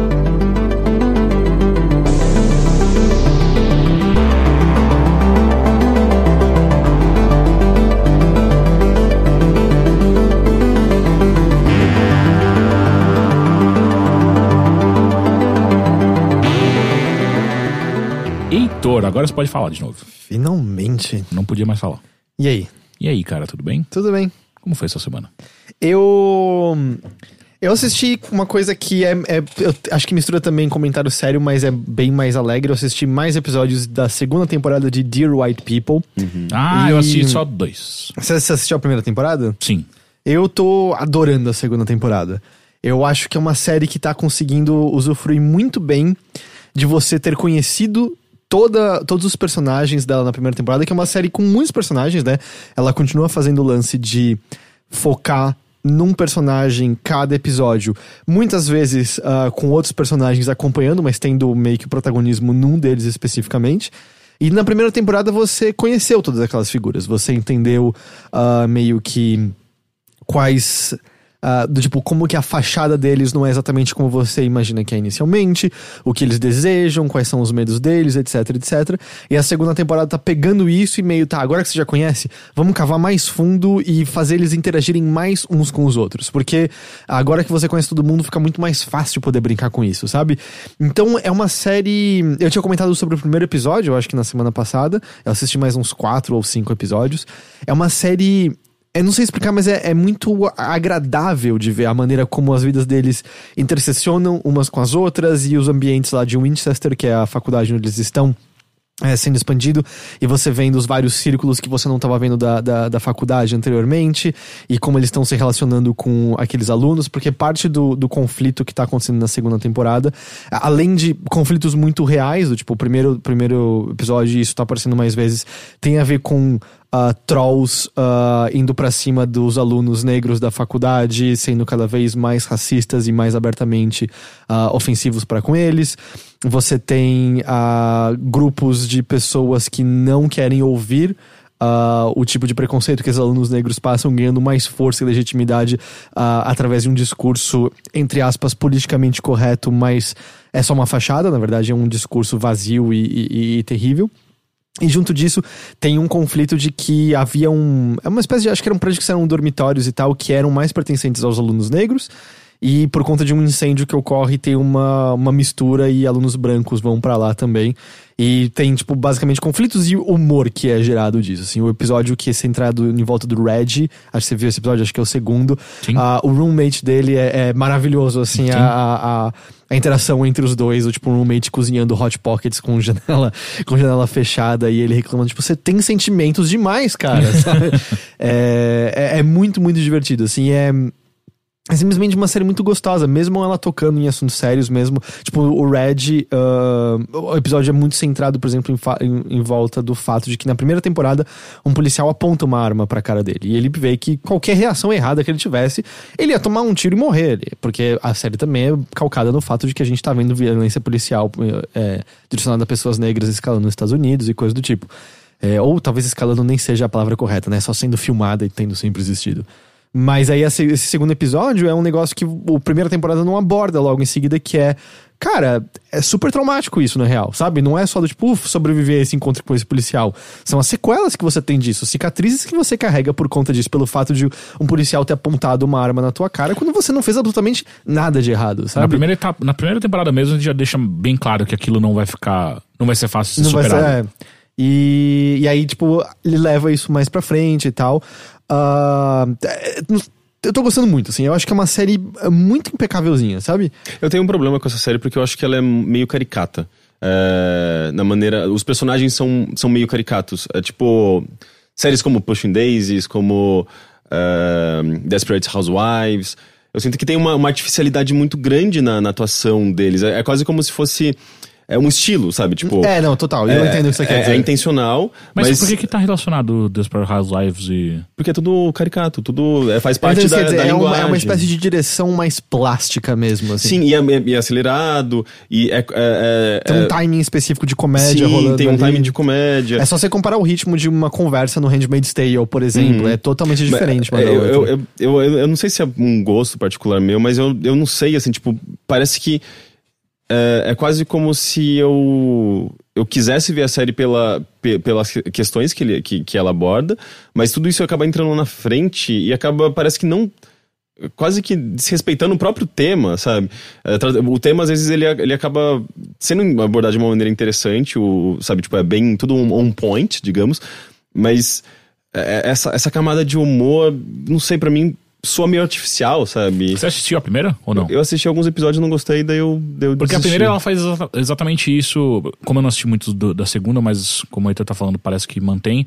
É, ela- eu, eu sinto que ela consegue dançar bem entre a seriedade e o humor. É, eu acho que tem alguns personagens que acabam sendo um pouco mais alívio cômico. Mas só que tem ah, outros que, que, que equilibram muito bem isso, saca? Então, tipo, a própria história do, do Red no, no, na- na primeira etapa, na primeira temporada, é um. Quando acontece esse incidente, é um turning point gigantesco, assim, no personagem. E ela reflete de maneira muito, muito legal, sabe? Muito ah, madura de como que isso acontece e tal. Eu não nego que tem horas que o- os diálogos. quando É sempre assim, é quando não tá acontecendo algo sério, é, é basicamente comédia, né? Então, ou é muito sério ou é comédia. Eu sinto isso na, no, no Dear White People. Ah, então, mas cara, quando é sério, eu sinto que eles conseguem pegar de uma maneira muito, muito boa. E, E uma, tem- uma- e uma outra coisa que eu também não gosto é o fato de. Não sei como tá na segunda temporada. Mas a primeira, pelo menos, não. Quase que não existe um protagonista definido, porque É, cada, é- cada é. episódio vai se focando num personagem. Essa é a ideia. Essa é E, ideia. e é quase como, sei lá, fosse um episódio de pica-pau, sabe? Tipo, é, cada episódio é um negócio fechado e, e quase. Eu sinto. É quase como se não tivesse uma continuidade. Tem Não, continuidade. tem, tem. da- A história tá indo pra frente porque você muitas vezes é no Tem mesmo eventos- tempo, mas você tá vendo outro ponto de vista e tendo mais informações sobre aquele evento Sim. cada vez mais. Mas eu, eu não sei, a maneira como ela foi estruturada, eu ficava. Ai, mas eu quero ver mais aquele personagem, eu quero, eu quero ver o mundo da perspectiva desse personagem. eu entendo, eu entendo, mas eu acho que. Por exemplo, eu tenho isso assim, eu amo o Lionel, que é o jornalista. E eu quero ver mais dele, mas eu acho que isso fala mais sobre a força da série pelo fato de que eu gosto tanto daquelas figuras que eu queria ver mais delas, mas eu acho que ela funciona muito bem justamente porque se você não se aprofundasse tanto em algumas dessas figuras, elas seriam só a superfície. É justamente quando você. E eu acho que a série brinca muito com isso na primeira temporada, que é. Ah, tem esse cara de fundo e você acha que você sabe exatamente o que ele é. Até chegar no episódio dele e você vê. Ah. Eu não sacava nem um pouco essa pessoa até então, sabe? Agora eu tô entendendo o que aflige ela, o que ela tá almejando e tal. Mas eu entendo isso, assim, tipo, eu volto e eu quero, eu quero mais Lionel. Eu quero mais Lionel, com certeza, sabe? Mas para mim continua funcionando, assim. E eu acho que a segunda Mas a temporada. segunda, tem- se- a segunda temporada também segue essa estrutura. Mesmíssima coisa. Eu acho que o que a segunda tá fazendo um pouco diferente é que a primeira tinham muitos e muitos episódios meio que na mesma faixa de tempo. Você tem coisas na segunda temporada que se comunicam um com o outro, mas eu tô sentindo um pouco mais pra frente como um toda a temporada, sabe? Mas eu, eu gosto demais. Ah, tem só uma mínima coisa, e é tipo mínima da mínima da mínima, é que o final do- de quase todo episódio é meio catártico, por diferentes motivos. Às vezes de maneira positiva, às vezes por ser resoluto, às vezes por ser chocante. E sempre tem uma música que entra no final que eu acho que pontua muito bem o sentimento. Só que o autoplay do Netflix sempre corta essa Ah, música no bad. momento, no momento chave, vai. Eu detesto E, isso. e tem uma coisa sedita sobre ter os créditos pra respirarem com a música tocando, Não, sabe? é, então, tipo, às vezes, sei lá, é, eu, não, eu, não sei, eu não sei como que você. Eu acho, eu acho que é só no PC que você consegue desativar essa opção, né? Talvez, eu tava Porque vendo na- no PlayStation 4, talvez lá dê também. E na, ou te- e eu na TV eu, com- eu não acho essa opção. E eu acho um, um saco. Mas justamente porque a, a- eu vejo. Eu, quando eu termino uma série, e eu justamente tô nesse momento de. Sei lá, eu, eu tô emocionado. Tem um momento de descompressão, É, eu, assim, eu, eu é. vou assistindo os créditos e, tipo. Sabe, tipo, às vezes eu com a boca lá embaixo, ou, ou refletindo, ou. Sabe, só assim, ou pelo, pelo menos sentindo, refletindo tudo, aquilo que eu acabei de ver, sabe? Você precisa desse tempo. Mas peraí, no, no Netflix, que eu assisto pelo Chromecast, ele dá, antes de começar o episódio... Uns são- 5 segundos. Não, assim. 20 segundos, pelo menos. Não, Não, é, é- tipo, não, é 20. quase imediato. Não, eu tô É. afirmando, eu tava assistindo ontem e isso aconteceu. Eu não tipo, sei se no, eu tinha a impressão que era tipo 5 Então, segundos. no Chromecast, por isso que eu perguntei, tipo, no Chromecast Tanto é tipo tanto 20 que, segundos, geralmente 30 segundos. sou eu lá, tipo, chorando, daí eu vejo três, dois, eu, cadê o É, controle? cadê o controle Stop! É horrível. É, então, exato, tem maneiras de parar isso, por isso que eu não tô, mas é meio É um desrespeito à própria série, É um negócio sabe? automático quando eu sinto que não faz parte, sabe? Essa música meio que Sim. tirar você daquele Agora, momento. o início poderia tirar de tudo.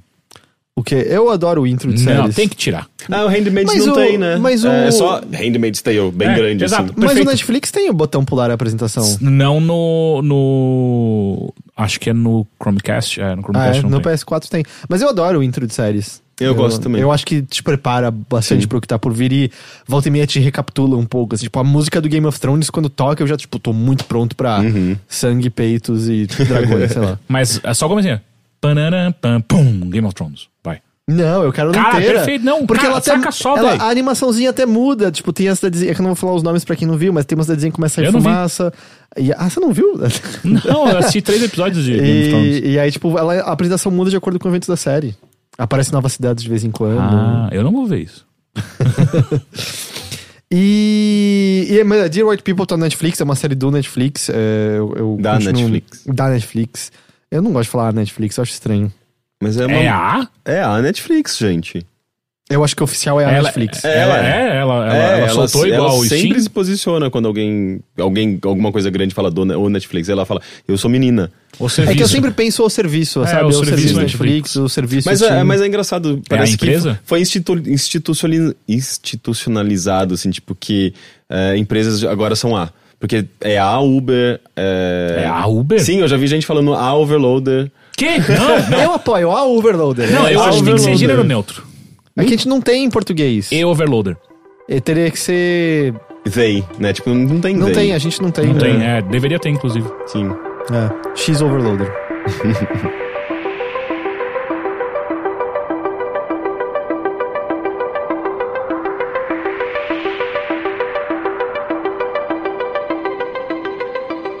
Ah, fora isso, eu queria falar só brevemente de Cosa Nostra. O quê? É um livro que eu tô Nossa, lendo. nossa, como ah, chama? do Leandro Demori? Do Leandro Demore, exatamente. Ok. Cosa Nostra. Eu achei É- que você tava vendo novela. Não, não. No- é, caso, é, como que chama? Casa. É... Não. Casa dos Artistas? Não. É, tinha uma novela que era uma coisa assim, da Globo? É. Ah. Nostra, Nostra. Nostra... Nossa terra. Nossa. Terra. Terra Nossa. Nostra. Terra Nostra, Terra Nostra. porra. Não, então, Cosa Nostra é um livro escrito pelo Leandro Demone, que já participou desse podcast Sim. bem lá no começo sobre jornalismo investigativo. Precisa voltar. É um cara que é um jornalista que escreve hoje em dia pro The Intercept Brasil. Ele é o editor do Intercept Brasil. Mas escreve, não escreve? Não, Não? Não, já tem textos dele. foi, foi uma piada. E ele publicou esse livro, foi ano passado? Não, tem uns dois anos Tem já. dois anos já, porque É. a gente tava, eu lembro quando a gente encontrou ele, Sim. até o meu é até autografado, porque a gente encontrou logo depois É. do. do- Se. é, cara, Pode ser do começo do ano é, passado. É, é, exato. E o. Eu tô. Eu li mais ou menos umas 100 páginas, então eu tô, sei lá, um terço mais ou menos do livro. E o Cosa Nostra, ele narra. E. eu- Eu juro que eu não tô zoando. Ele narra meio que os feitos Ah, eu sei quem que é. do Buscetta. É o nome. É o nome Buceta, dele. é, é. É, Eu acho que a pronúncia é Buscetta, mas tipo, é, o nome dele escreve basicamente Buceta.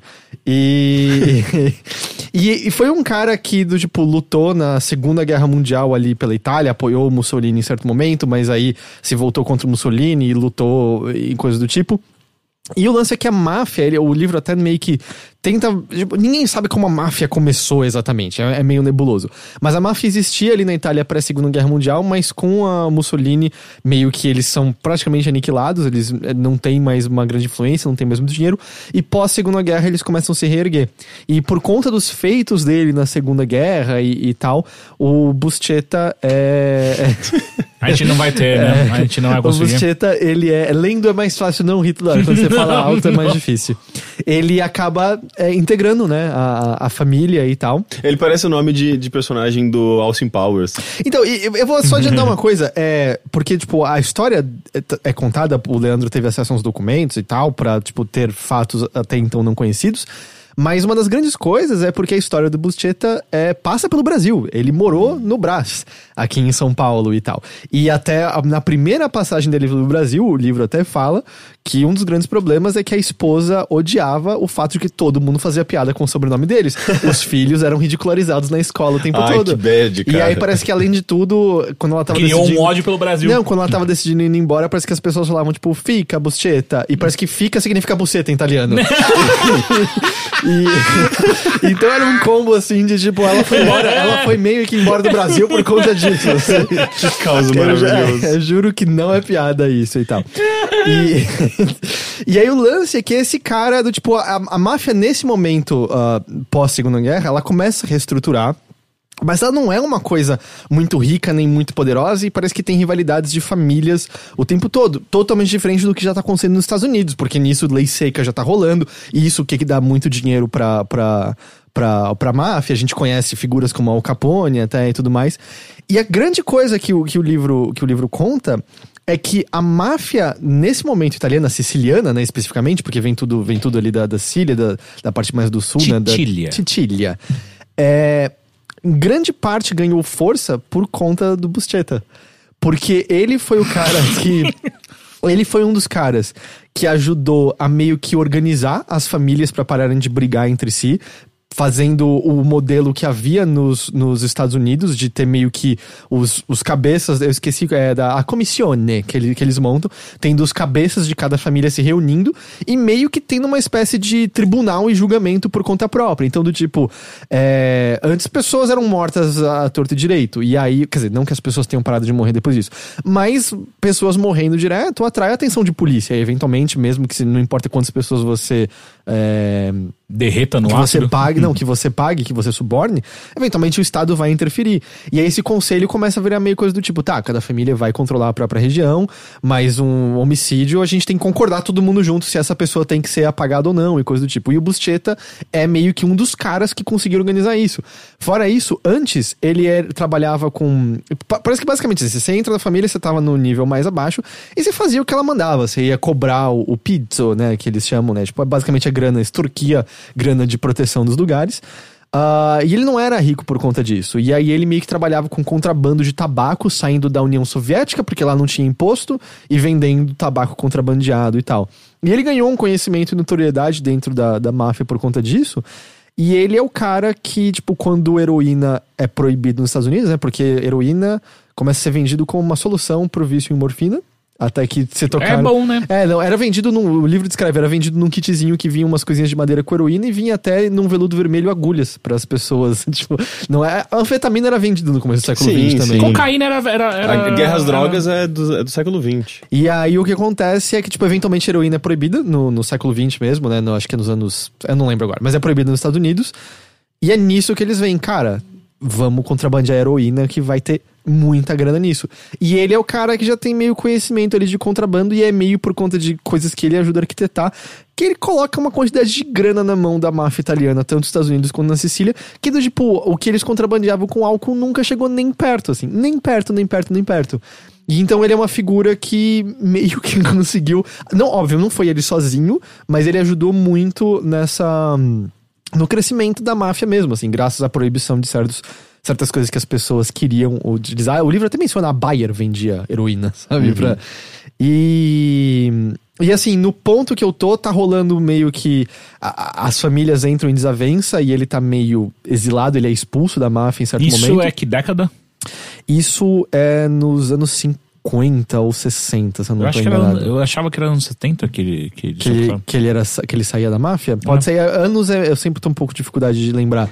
Mas o. E eu ainda nem chegou na parte que ele vai retornar ao Brasil, porque aparentemente ele que faz o Brasil ser uma incrível rota no tráfico de heroína pros Estados Unidos. É boa tal. mesmo, viu, gente? A gente tem que espalhar mais isso daí pra gente trazer dinheiro E pro nosso ele, país. ele meio que consegue fazer aqui ser um dos pontos que, que, que, que vai pra fora e tudo mais. E pra se ter noção, assim, a, meio que a intro do livro é um- uma cena do, do futuro e a gente vai pro passado. E a cena da, da intro do livro é ele amarrado num avião, com a galera do DOPS no avião com ele.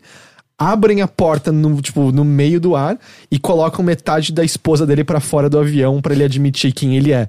E ele, tipo, fica de bico calado a maior parte do tempo quando fica evidente que ele vai. que eles vão arremessar a esposa. Ele fala, tipo, meu nome é Tomácio Buscetta. E, tipo, e aí ele admite. E aparentemente foi o Dops que capturou torturando a esposa, que não tinha nada a ver com isso, capturou e conseguiu muitas informações através dele. Eu não cheguei nesse ponto ainda, isso é só uma intro pra, tipo, como a história do Brasil, no meio da nossa ditadura militar, conflui pra com essa história da máfia italiana e tal. Ah, não fala isso, cara, que deve vir gente falar que funciona, sabe? Não, esse é, tipo de violência. É, E assim, o texto do Demori é muito, muito bom. É muito, muito bom, assim, ele descrevendo os eventos e deixando muito claro ah, o que tá acontecendo. Sempre assim, você nunca tá perdido. O máximo que acontece é que volta e meia tem muitos nomes, né? Ele, tipo, puxa algumas pessoas, porque aparentemente. Eu não, eu não conheço quase nada da história da máfia. É, aparentemente tem outros nomes ah, famosos. Tem um que eu reconheci que acho que era o Lucky Luciano que acaba é, tipo, tocando com a vida do Buscetta. E, e ele meio que. Ele cita um pouco esses nomes e em alguns momentos eu fico meio. Eu, eu não sei mais de qual italiano a gente tá falando exatamente aqui, mas não tem problema. Para a história geral, isso não importa, sabe? Fora citar ali imediatamente. É, é, é, fascinante, muito legal, é uma leitura muito agradável e tem muitas coisas, especialmente nesse ponto que eu tô da desavença entre as famílias, que você olha e fala, cara, isso aqui é roteiro de cinema, sabe? Não é possível, porque vira, é, óbvio, no fim das contas as histórias de cinema são baseadas em coisas que eles fizeram, mas vira aquilo total de ó, a gente matou esse cara, aí esse cara dessa família quer vingança e matou esse outro aqui, e aí esse aqui quer vingança explodiu a casa desse outro, e de repente tá tendo uma guerra civil no meio da cidade com um monte de gente inocente morrendo porque as máfias estão brigando uma com a outra. Tem uma que aconteceu, que aconteceu de verdade, que ele cita que o, um carro, tipo, uma ligação anônima fala de um carro parado no meio do lugar. E aí a polícia chega lá e olha tem um pacote no banco de trás do carro. Eles, puta, esquadrão antibomba, esquadrão antibomba. Chamam o esquadrão antibomba, o esquadrão antibomba detecta que é uma bomba mesmo. Passam horas desarmando ali a bomba, conseguem, uff, vamos revistar o carro. Eles abrem o carro, era só uma distração. Tinha, tipo, o quíntuplo de quantidade de TNT no porta-malas ativado na hora que abriu, explodiu, matou todo mundo ali na hora, sabe? Isso, é, isso em São Paulo? Não, não, isso, Não, foi, não, isso foi não, na isso Itália, isso foi na Itália. Ah, ok. Não cheguei no que acontece em São Aqui- Paulo, mas eu acho que aqui não aconteceu coisa desse tipo. Ah, e não teve guerra civil de mafiosos. A gente tava tendo uma guerra com a ditadura na época, é meio diferente. E isso é uma característica de ditaduras, aparentemente, porque Mussolini realmente batia em cima da máfia e tal. Tanto que eles tentaram, em um certo momento, instalar um braço muito forte na Argentina. Só que quando eles chegaram. Pinochet. Tava tendo. Não, Pinochet é Chile. Chile, é. É, tava tendo a deposição do Perón. Perón. é, e aí, tipo, tava uma confusão e eles foram embora sem conseguir fazer nada e tal. Eles mandaram uns adidos, né? Da, Não, da- basicamente eles chegaram de navio e aí, tipo, tava literalmente o tanque na cidade, bom- bombas no palácio. Eu não sei Você vê direito a histó- falta que a internet Eu não faz. sei direito a história do, da, da, da Argentina como um todo. É, mas eu imagino, eles estavam no meio do oceano vindo. É. Acho que eles viram, ou eles vieram de avião, agora eu não sei. Não sei se já tinha voo transatlântico, Transatlântico? na Não época. sei. É, o aviador se passa em que ano? Eu não assisti.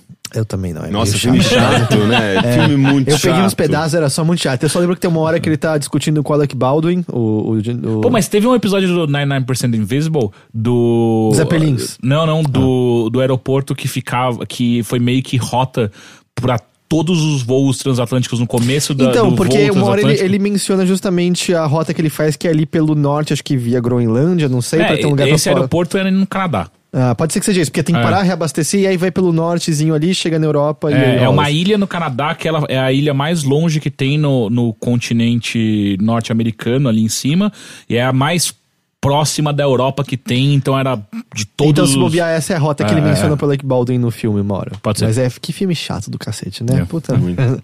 Então, isso chama Cosa Nostra, do Leandro Demori. Ah, É, e uma- um, um fato interessante, o Leandro ele morou um tempo na, na Itália Na exatamente para fazer, pra fazer as pesquisas, pesquisas e tal. E ele colaborou com os jornais de lá até para algumas outras coisas, algumas matérias. né? É, porque ele ficou meio que especialista no negócio, né? E, e, é, a, a máfia ainda é muito forte lá ainda. Que legal. Ainda é? Ah. Eu não achava Nossa, que não era mais isso, eu acho que isso é um sonho de carreira meu, assim, tipo, ficar especialista num único assunto, ir atrás e, sei lá, me mudar e construir uma história e, sabe, conversar com pessoas. Tem e... tempo ainda, Rick? Dream Eu Pop. Hum, Não, não. ah, O, o... Ah, não, é Dream Pop mesmo. Na verdade, eu tenho vontade de fazer isso com.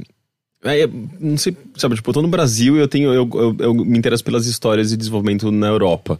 Tipo. Mas às uai, vezes, justamente, você precisa do olhar de fora pra poder, pra poder enxergar. É, ele foi pra lá já e tem gente fazendo escreveu isso lá um- fora. Tem gente mesmo. Tem um Sim. livro publicado chamado Britsoft sobre jogos britânicos. Às vezes você É, escreve um não. livro em cima desse livro. Eurosoft.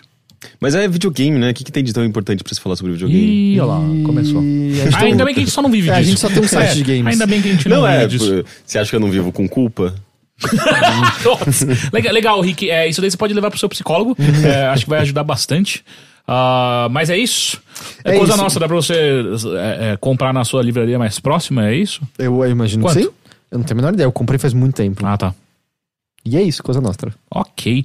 Então vamos para os e-mails que você pode enviar para bilheteria.overloader.com.br ou então envia sua mensagem para o nosso Facebook do Overloader. É só você entrar lá, mandar a mensagem, porque. nó- E, por favor, coloque qual para qual podcast você está mandando essa mensagem, que nós irem- iremos colocá-las ao ar.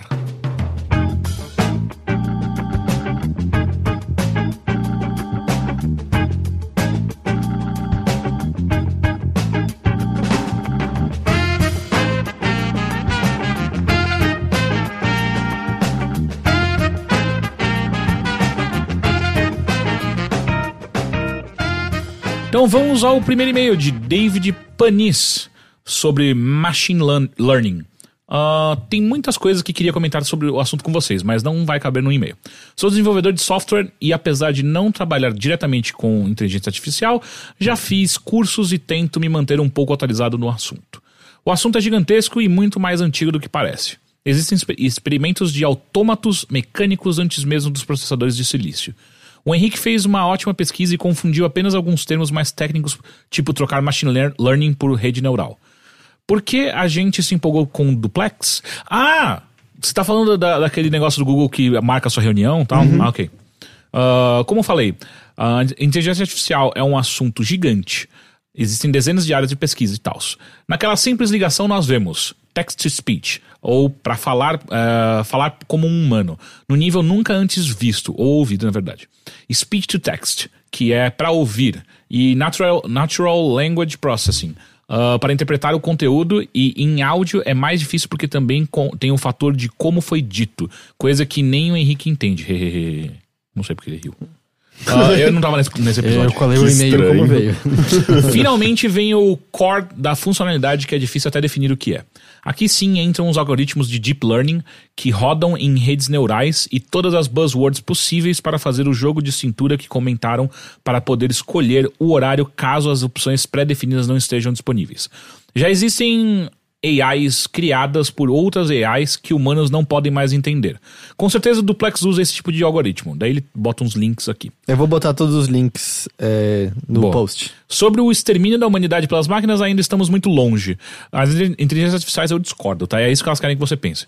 Ah, ainda não querem. Não, não, ah, peraí.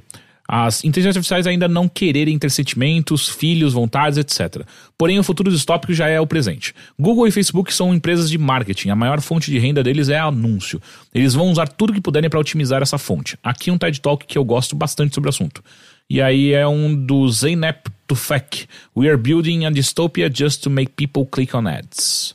Cara, é. O que vocês falaram rapidamente do, do Duplex? Ah, a gente falou- a gente falou chocados? bastante. Foi uma, sobre- foi uma meia Não, hora. a mas gente puxou o duplex pra continuar falando sobre outras coisas. E eu questionei por que que eu acho learning. assustador. É e- assustador. É. Aí eu discordei bastante. É assustador. Como assim, cara? Não, mas aí, tipo, é- é- é- eu sinto que tipo, o discurso fica muito vazio quando você fala, ah, é assustador, daí começa a cair só pro lado da.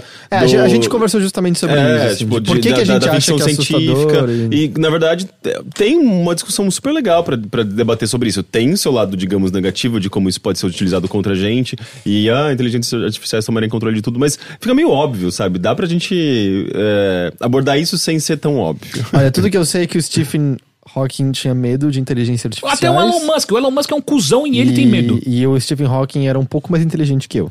E o Elon Musk é mais inteligente e mais rico que eu. E ele namora Grimes. Ele é, ele é mais rico, eu não sei se ele é mais inteligente. Ele é mais inteligente? Eu acho que ele é mais. Tipo, o poder dele não é o mesmo poder do Batman, tipo, muito dinheiro. Mas o Batman também é inteligente. Ele é o maior É detetive verdade, do mundo. é verdade. O Elon Musk é o maior detetive do mundo? Talvez. Talvez. É isso que ele quer que a gente pense também. Ah, mas enfim, eu, eu também fico assustado, eu entro no bonde junto com o Heitor e isso só me assusta. Isso Ah, não, é mas eu não virei e falei assim, é assustador e pronto. A gente conversou É, a sobre gente isso. foi, foi Não, eu não, eu, não, eu, eu não quero conversar Então, eu sobre tenho, eu tenho um amigo que ele trabalha com machine learning. Eu vou tentar bater um papo com ele, assim, pra saber exatamente. Não, traz ele aqui, vamos conversar com ele aqui. Então, então, pra saber eh, se, se tem algum, sei lá, se ele desenvolve alguma coisa, se ele. Quanto tempo pra gente começar a correr das máquinas? É isso que eu quero saber. Não adianta correr, elas vão te pegar. Depende. Se a Boston Dynamics parar com aquela merda que ela tá fazendo, talvez dê tempo de correr sim. Eu falei, é só pegar o robô que anunciaram na, na semana passada que corre na floresta, botar a voz do Google lá do duplex, pronto. Tinha uma, Tá uma carta de Por que Magic. você tá querendo me dar pesadelo? Eu Não tô entendendo. Tinha uma carta de Magic que era do urso. Urso cinzento, urso pardo, alguma coisa assim. E aí, tá ligado aquele textinho que é só de flavor embaixo, assim, que era. É. Era, dizia mais uma coisa assim: se encontrar esse urso, é, ele vai. Não adianta correr, porque ele vai correr atrás de você, ele vai te matar. A sua escolha é subir numa árvore, porque aí você pelo menos vai ter uma vista bonita antes dele roubar a árvore e te matar. É, o episódio do Black Mirror, do No episódio cachorro. do Black Mirror. Tinha uma também que era sapo papão, que era sapo papão, na porta está, corra depressa ou nunca mais correrá. Isso, isso é assustador. Eu Isso- lembro disso isso é até assustador. hoje. Próximo e-mail, de Cláudio Gaspari. Olá, amigos. Neste último bilheteria, o Henrique comenta sobre o hábito do ex-namorado em comer maçãs para limpar os dentes. Como sou cirurgião dentista, posso dar uns pitacos sobre isso e devo dizer que ele não está totalmente errado. What? Alguns alimentos exercem o que chamamos de limpeza mecânica, ou seja, o atrito deles contra os dentes promove uma limpeza superficial, que, apesar de ineficiente num todo, ao menos reduz a quantidade do que é comumente conhecido como placa dental. Sendo assim, alimentos como maçãs e cenouras, peras e semelhantes são auxiliares na higiene bucal. Gomas de mascar sem açúcar são mais, efici mais eficientes ainda. Entretanto, esse hábito por si só não resolve o problema. Não elimina a necessidade de usar escova dental e o fio dental. Apenas podem ser usados como um método auxiliar. Então, caso estejam se alimentando em algum lugar e forem pegos desprevenidos, sem acesso imediato à escova e fio dental, uma maçã ou um chicletinho sem açúcar são uma boa pedida para segurar as pontas até que você possa fazer a higiene mais adequada. Grande abraço a todos. É aquilo que a gente falou da sensação de limpeza que causa, embora não esteja limpo necessariamente, porque tipo ali parece que sei lá, justamente a questão do atrito, né? E... Uma vez eu peguei um naco de maçã e usei para palitar os dentes. Não, mas aí não funciona, vai quebrar a maçã. Não, cara, não, dá sim. Você corta ela, ela, ela, mais grossinha, você consegue palitar. Não, não, não, não isso não, não, não, é, não, isso não tem lógica. Como não tem lógica? Claro que tem, maçã é dura. Não, não chega a ser tão. Ainda mais se você fizer só um filetinho assim, que, ela vai quebrar. Não é um não, filetinho. Não da trela. Não só é concorda. Não é filetinho. Só concorda. É, palitar com a maçã. Não, mas e, foi só uma vez, é que eu faço isso. Não, pode fazer mais vezes, tá tudo bem. Palita, ok? Mas aparelho de maçã também funciona, ok? Aí a gente vai pro próximo e-mail, entendeu? Próximo e-mail. Esse é de anônimo. Eu gostaria de pedir conselho sobre término. Eu estava num relacionamento à distância e recentemente, logo depois de completar dois anos, meu namorado terminou comigo, por mensagem. Ele não teve nem a gentileza de me ligar. Meio que do nada, dizendo que gostava da minha companhia, mas que queria ficar solteiro de novo e não dava tempo pra, e não dava para ter as duas coisas ao mesmo tempo.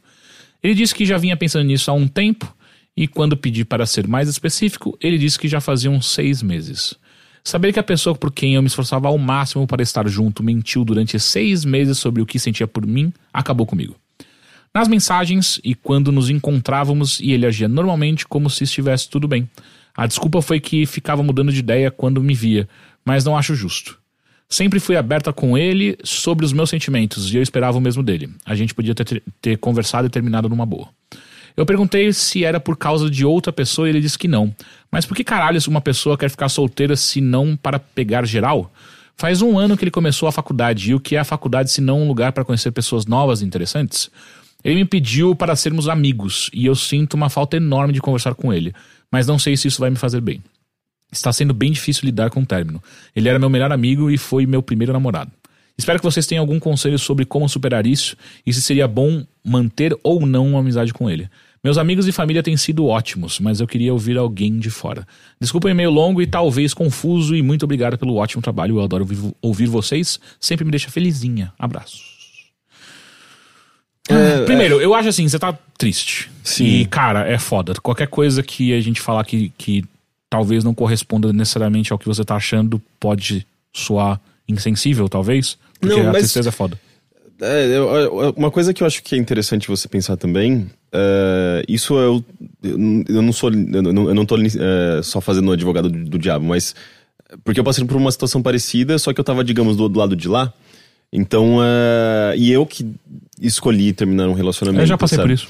E, e é curioso, assim, porque essa questão da distância, e não sei como que era o caso deles, né, mas a, a falta, digamos, de presença da, da, da pessoa, a, a, a, solidão que isso causa, é, esse lance de você querer a pessoa, porém não, porém não ter acesso à pessoa, isso, isso gera uma dificuldade que às vezes cada um lida de uma maneira diferente. Às vezes ela tinha um, uma, uma fonte de distração maior, ela tinha família, tinha amigos, e ela acabava, isso acabava, acabava uh, impactando ela menos.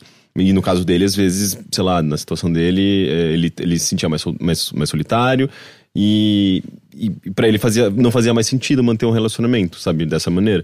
Então, é, às vezes não é nem porque ah, ele quer pegar geral, ele entrou na faculdade vê outras possibilidades. Às vezes é só porque tipo, ele já se sentia solteiro, sabe? Tipo, mesmo estando num relacionamento, já se, se sentia solitário num relacionamento, porque tinha essa, essa distância, essa, essa é, não existia essa presença.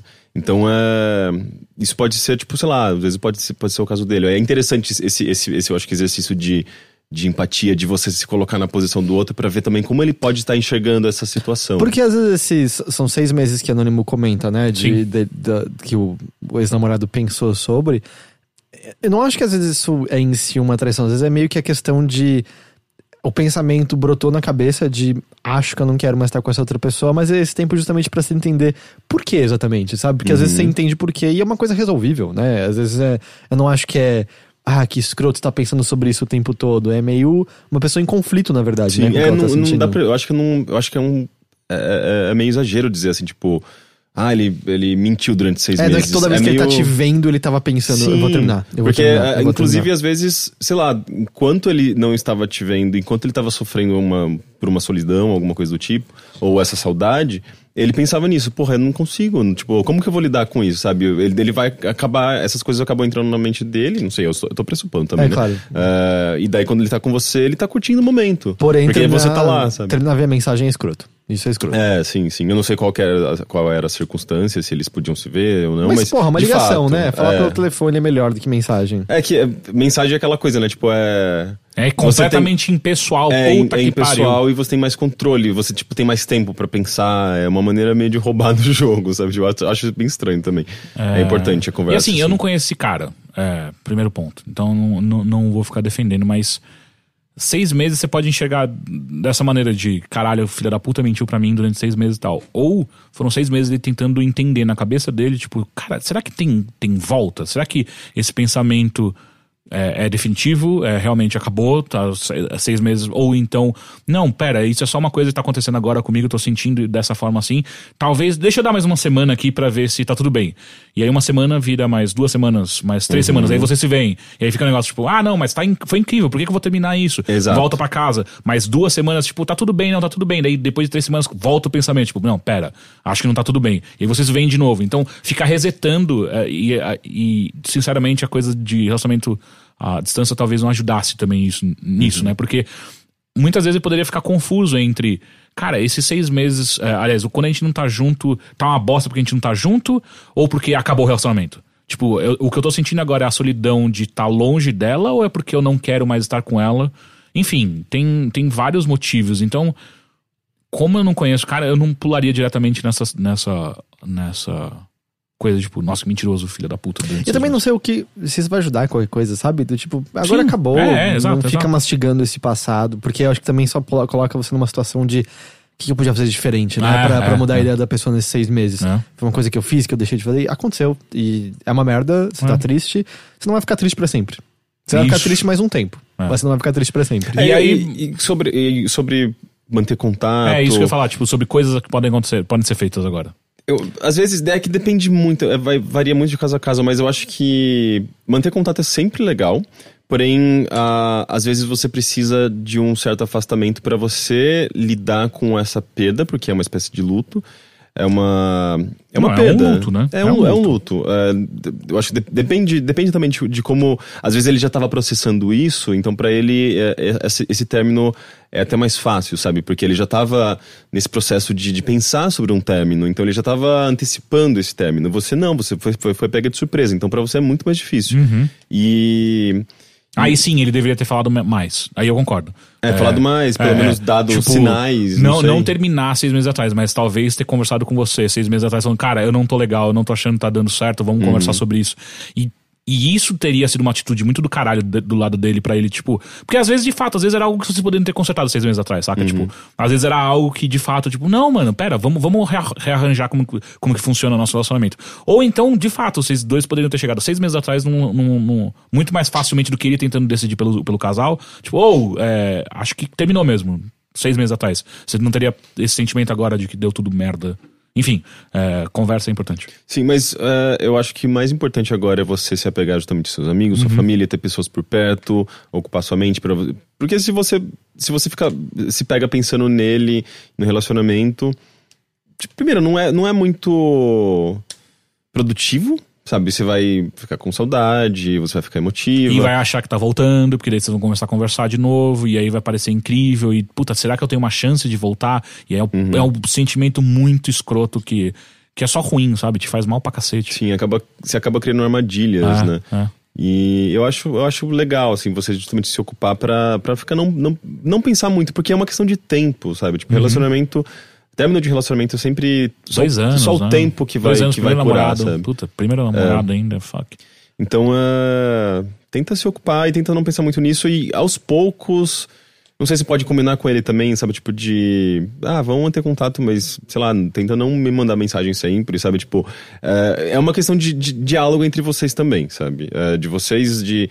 é, se, se, se, se, se você achar que é, é- seria legal você bloqueá-lo, digamos assim, porque o, o bloqueio em rede social é só um, uma, uma maneira.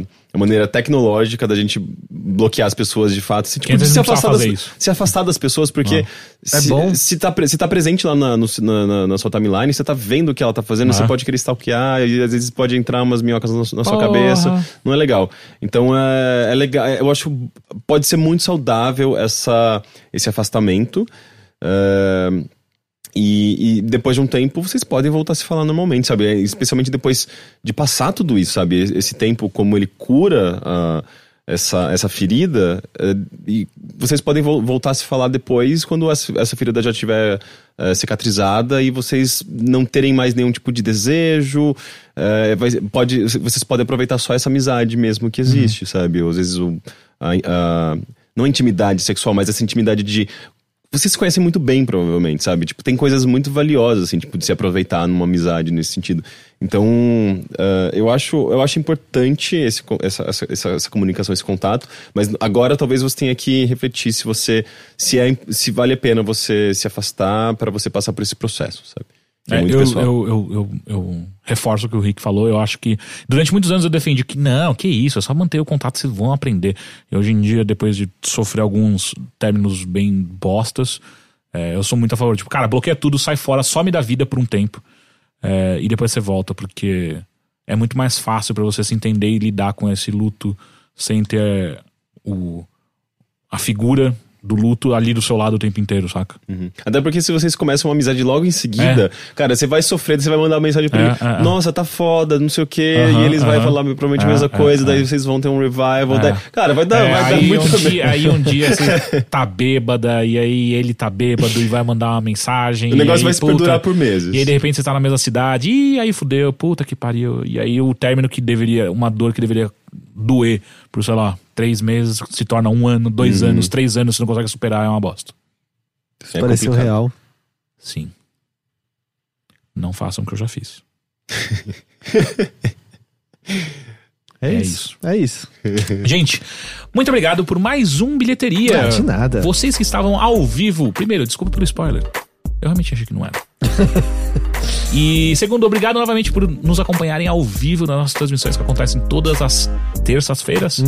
Terças-feiras, às oito e meia da noite. E às quartas no Mothership. Apareçam no nosso YouTube e acompanhem. Caso você não faça isso, obrigado por nos escutar no seu app de preferência ou no Spotify. É nóis. Então, até a semana que vem. Tchau. Tchau, tchau. Tchau, gente.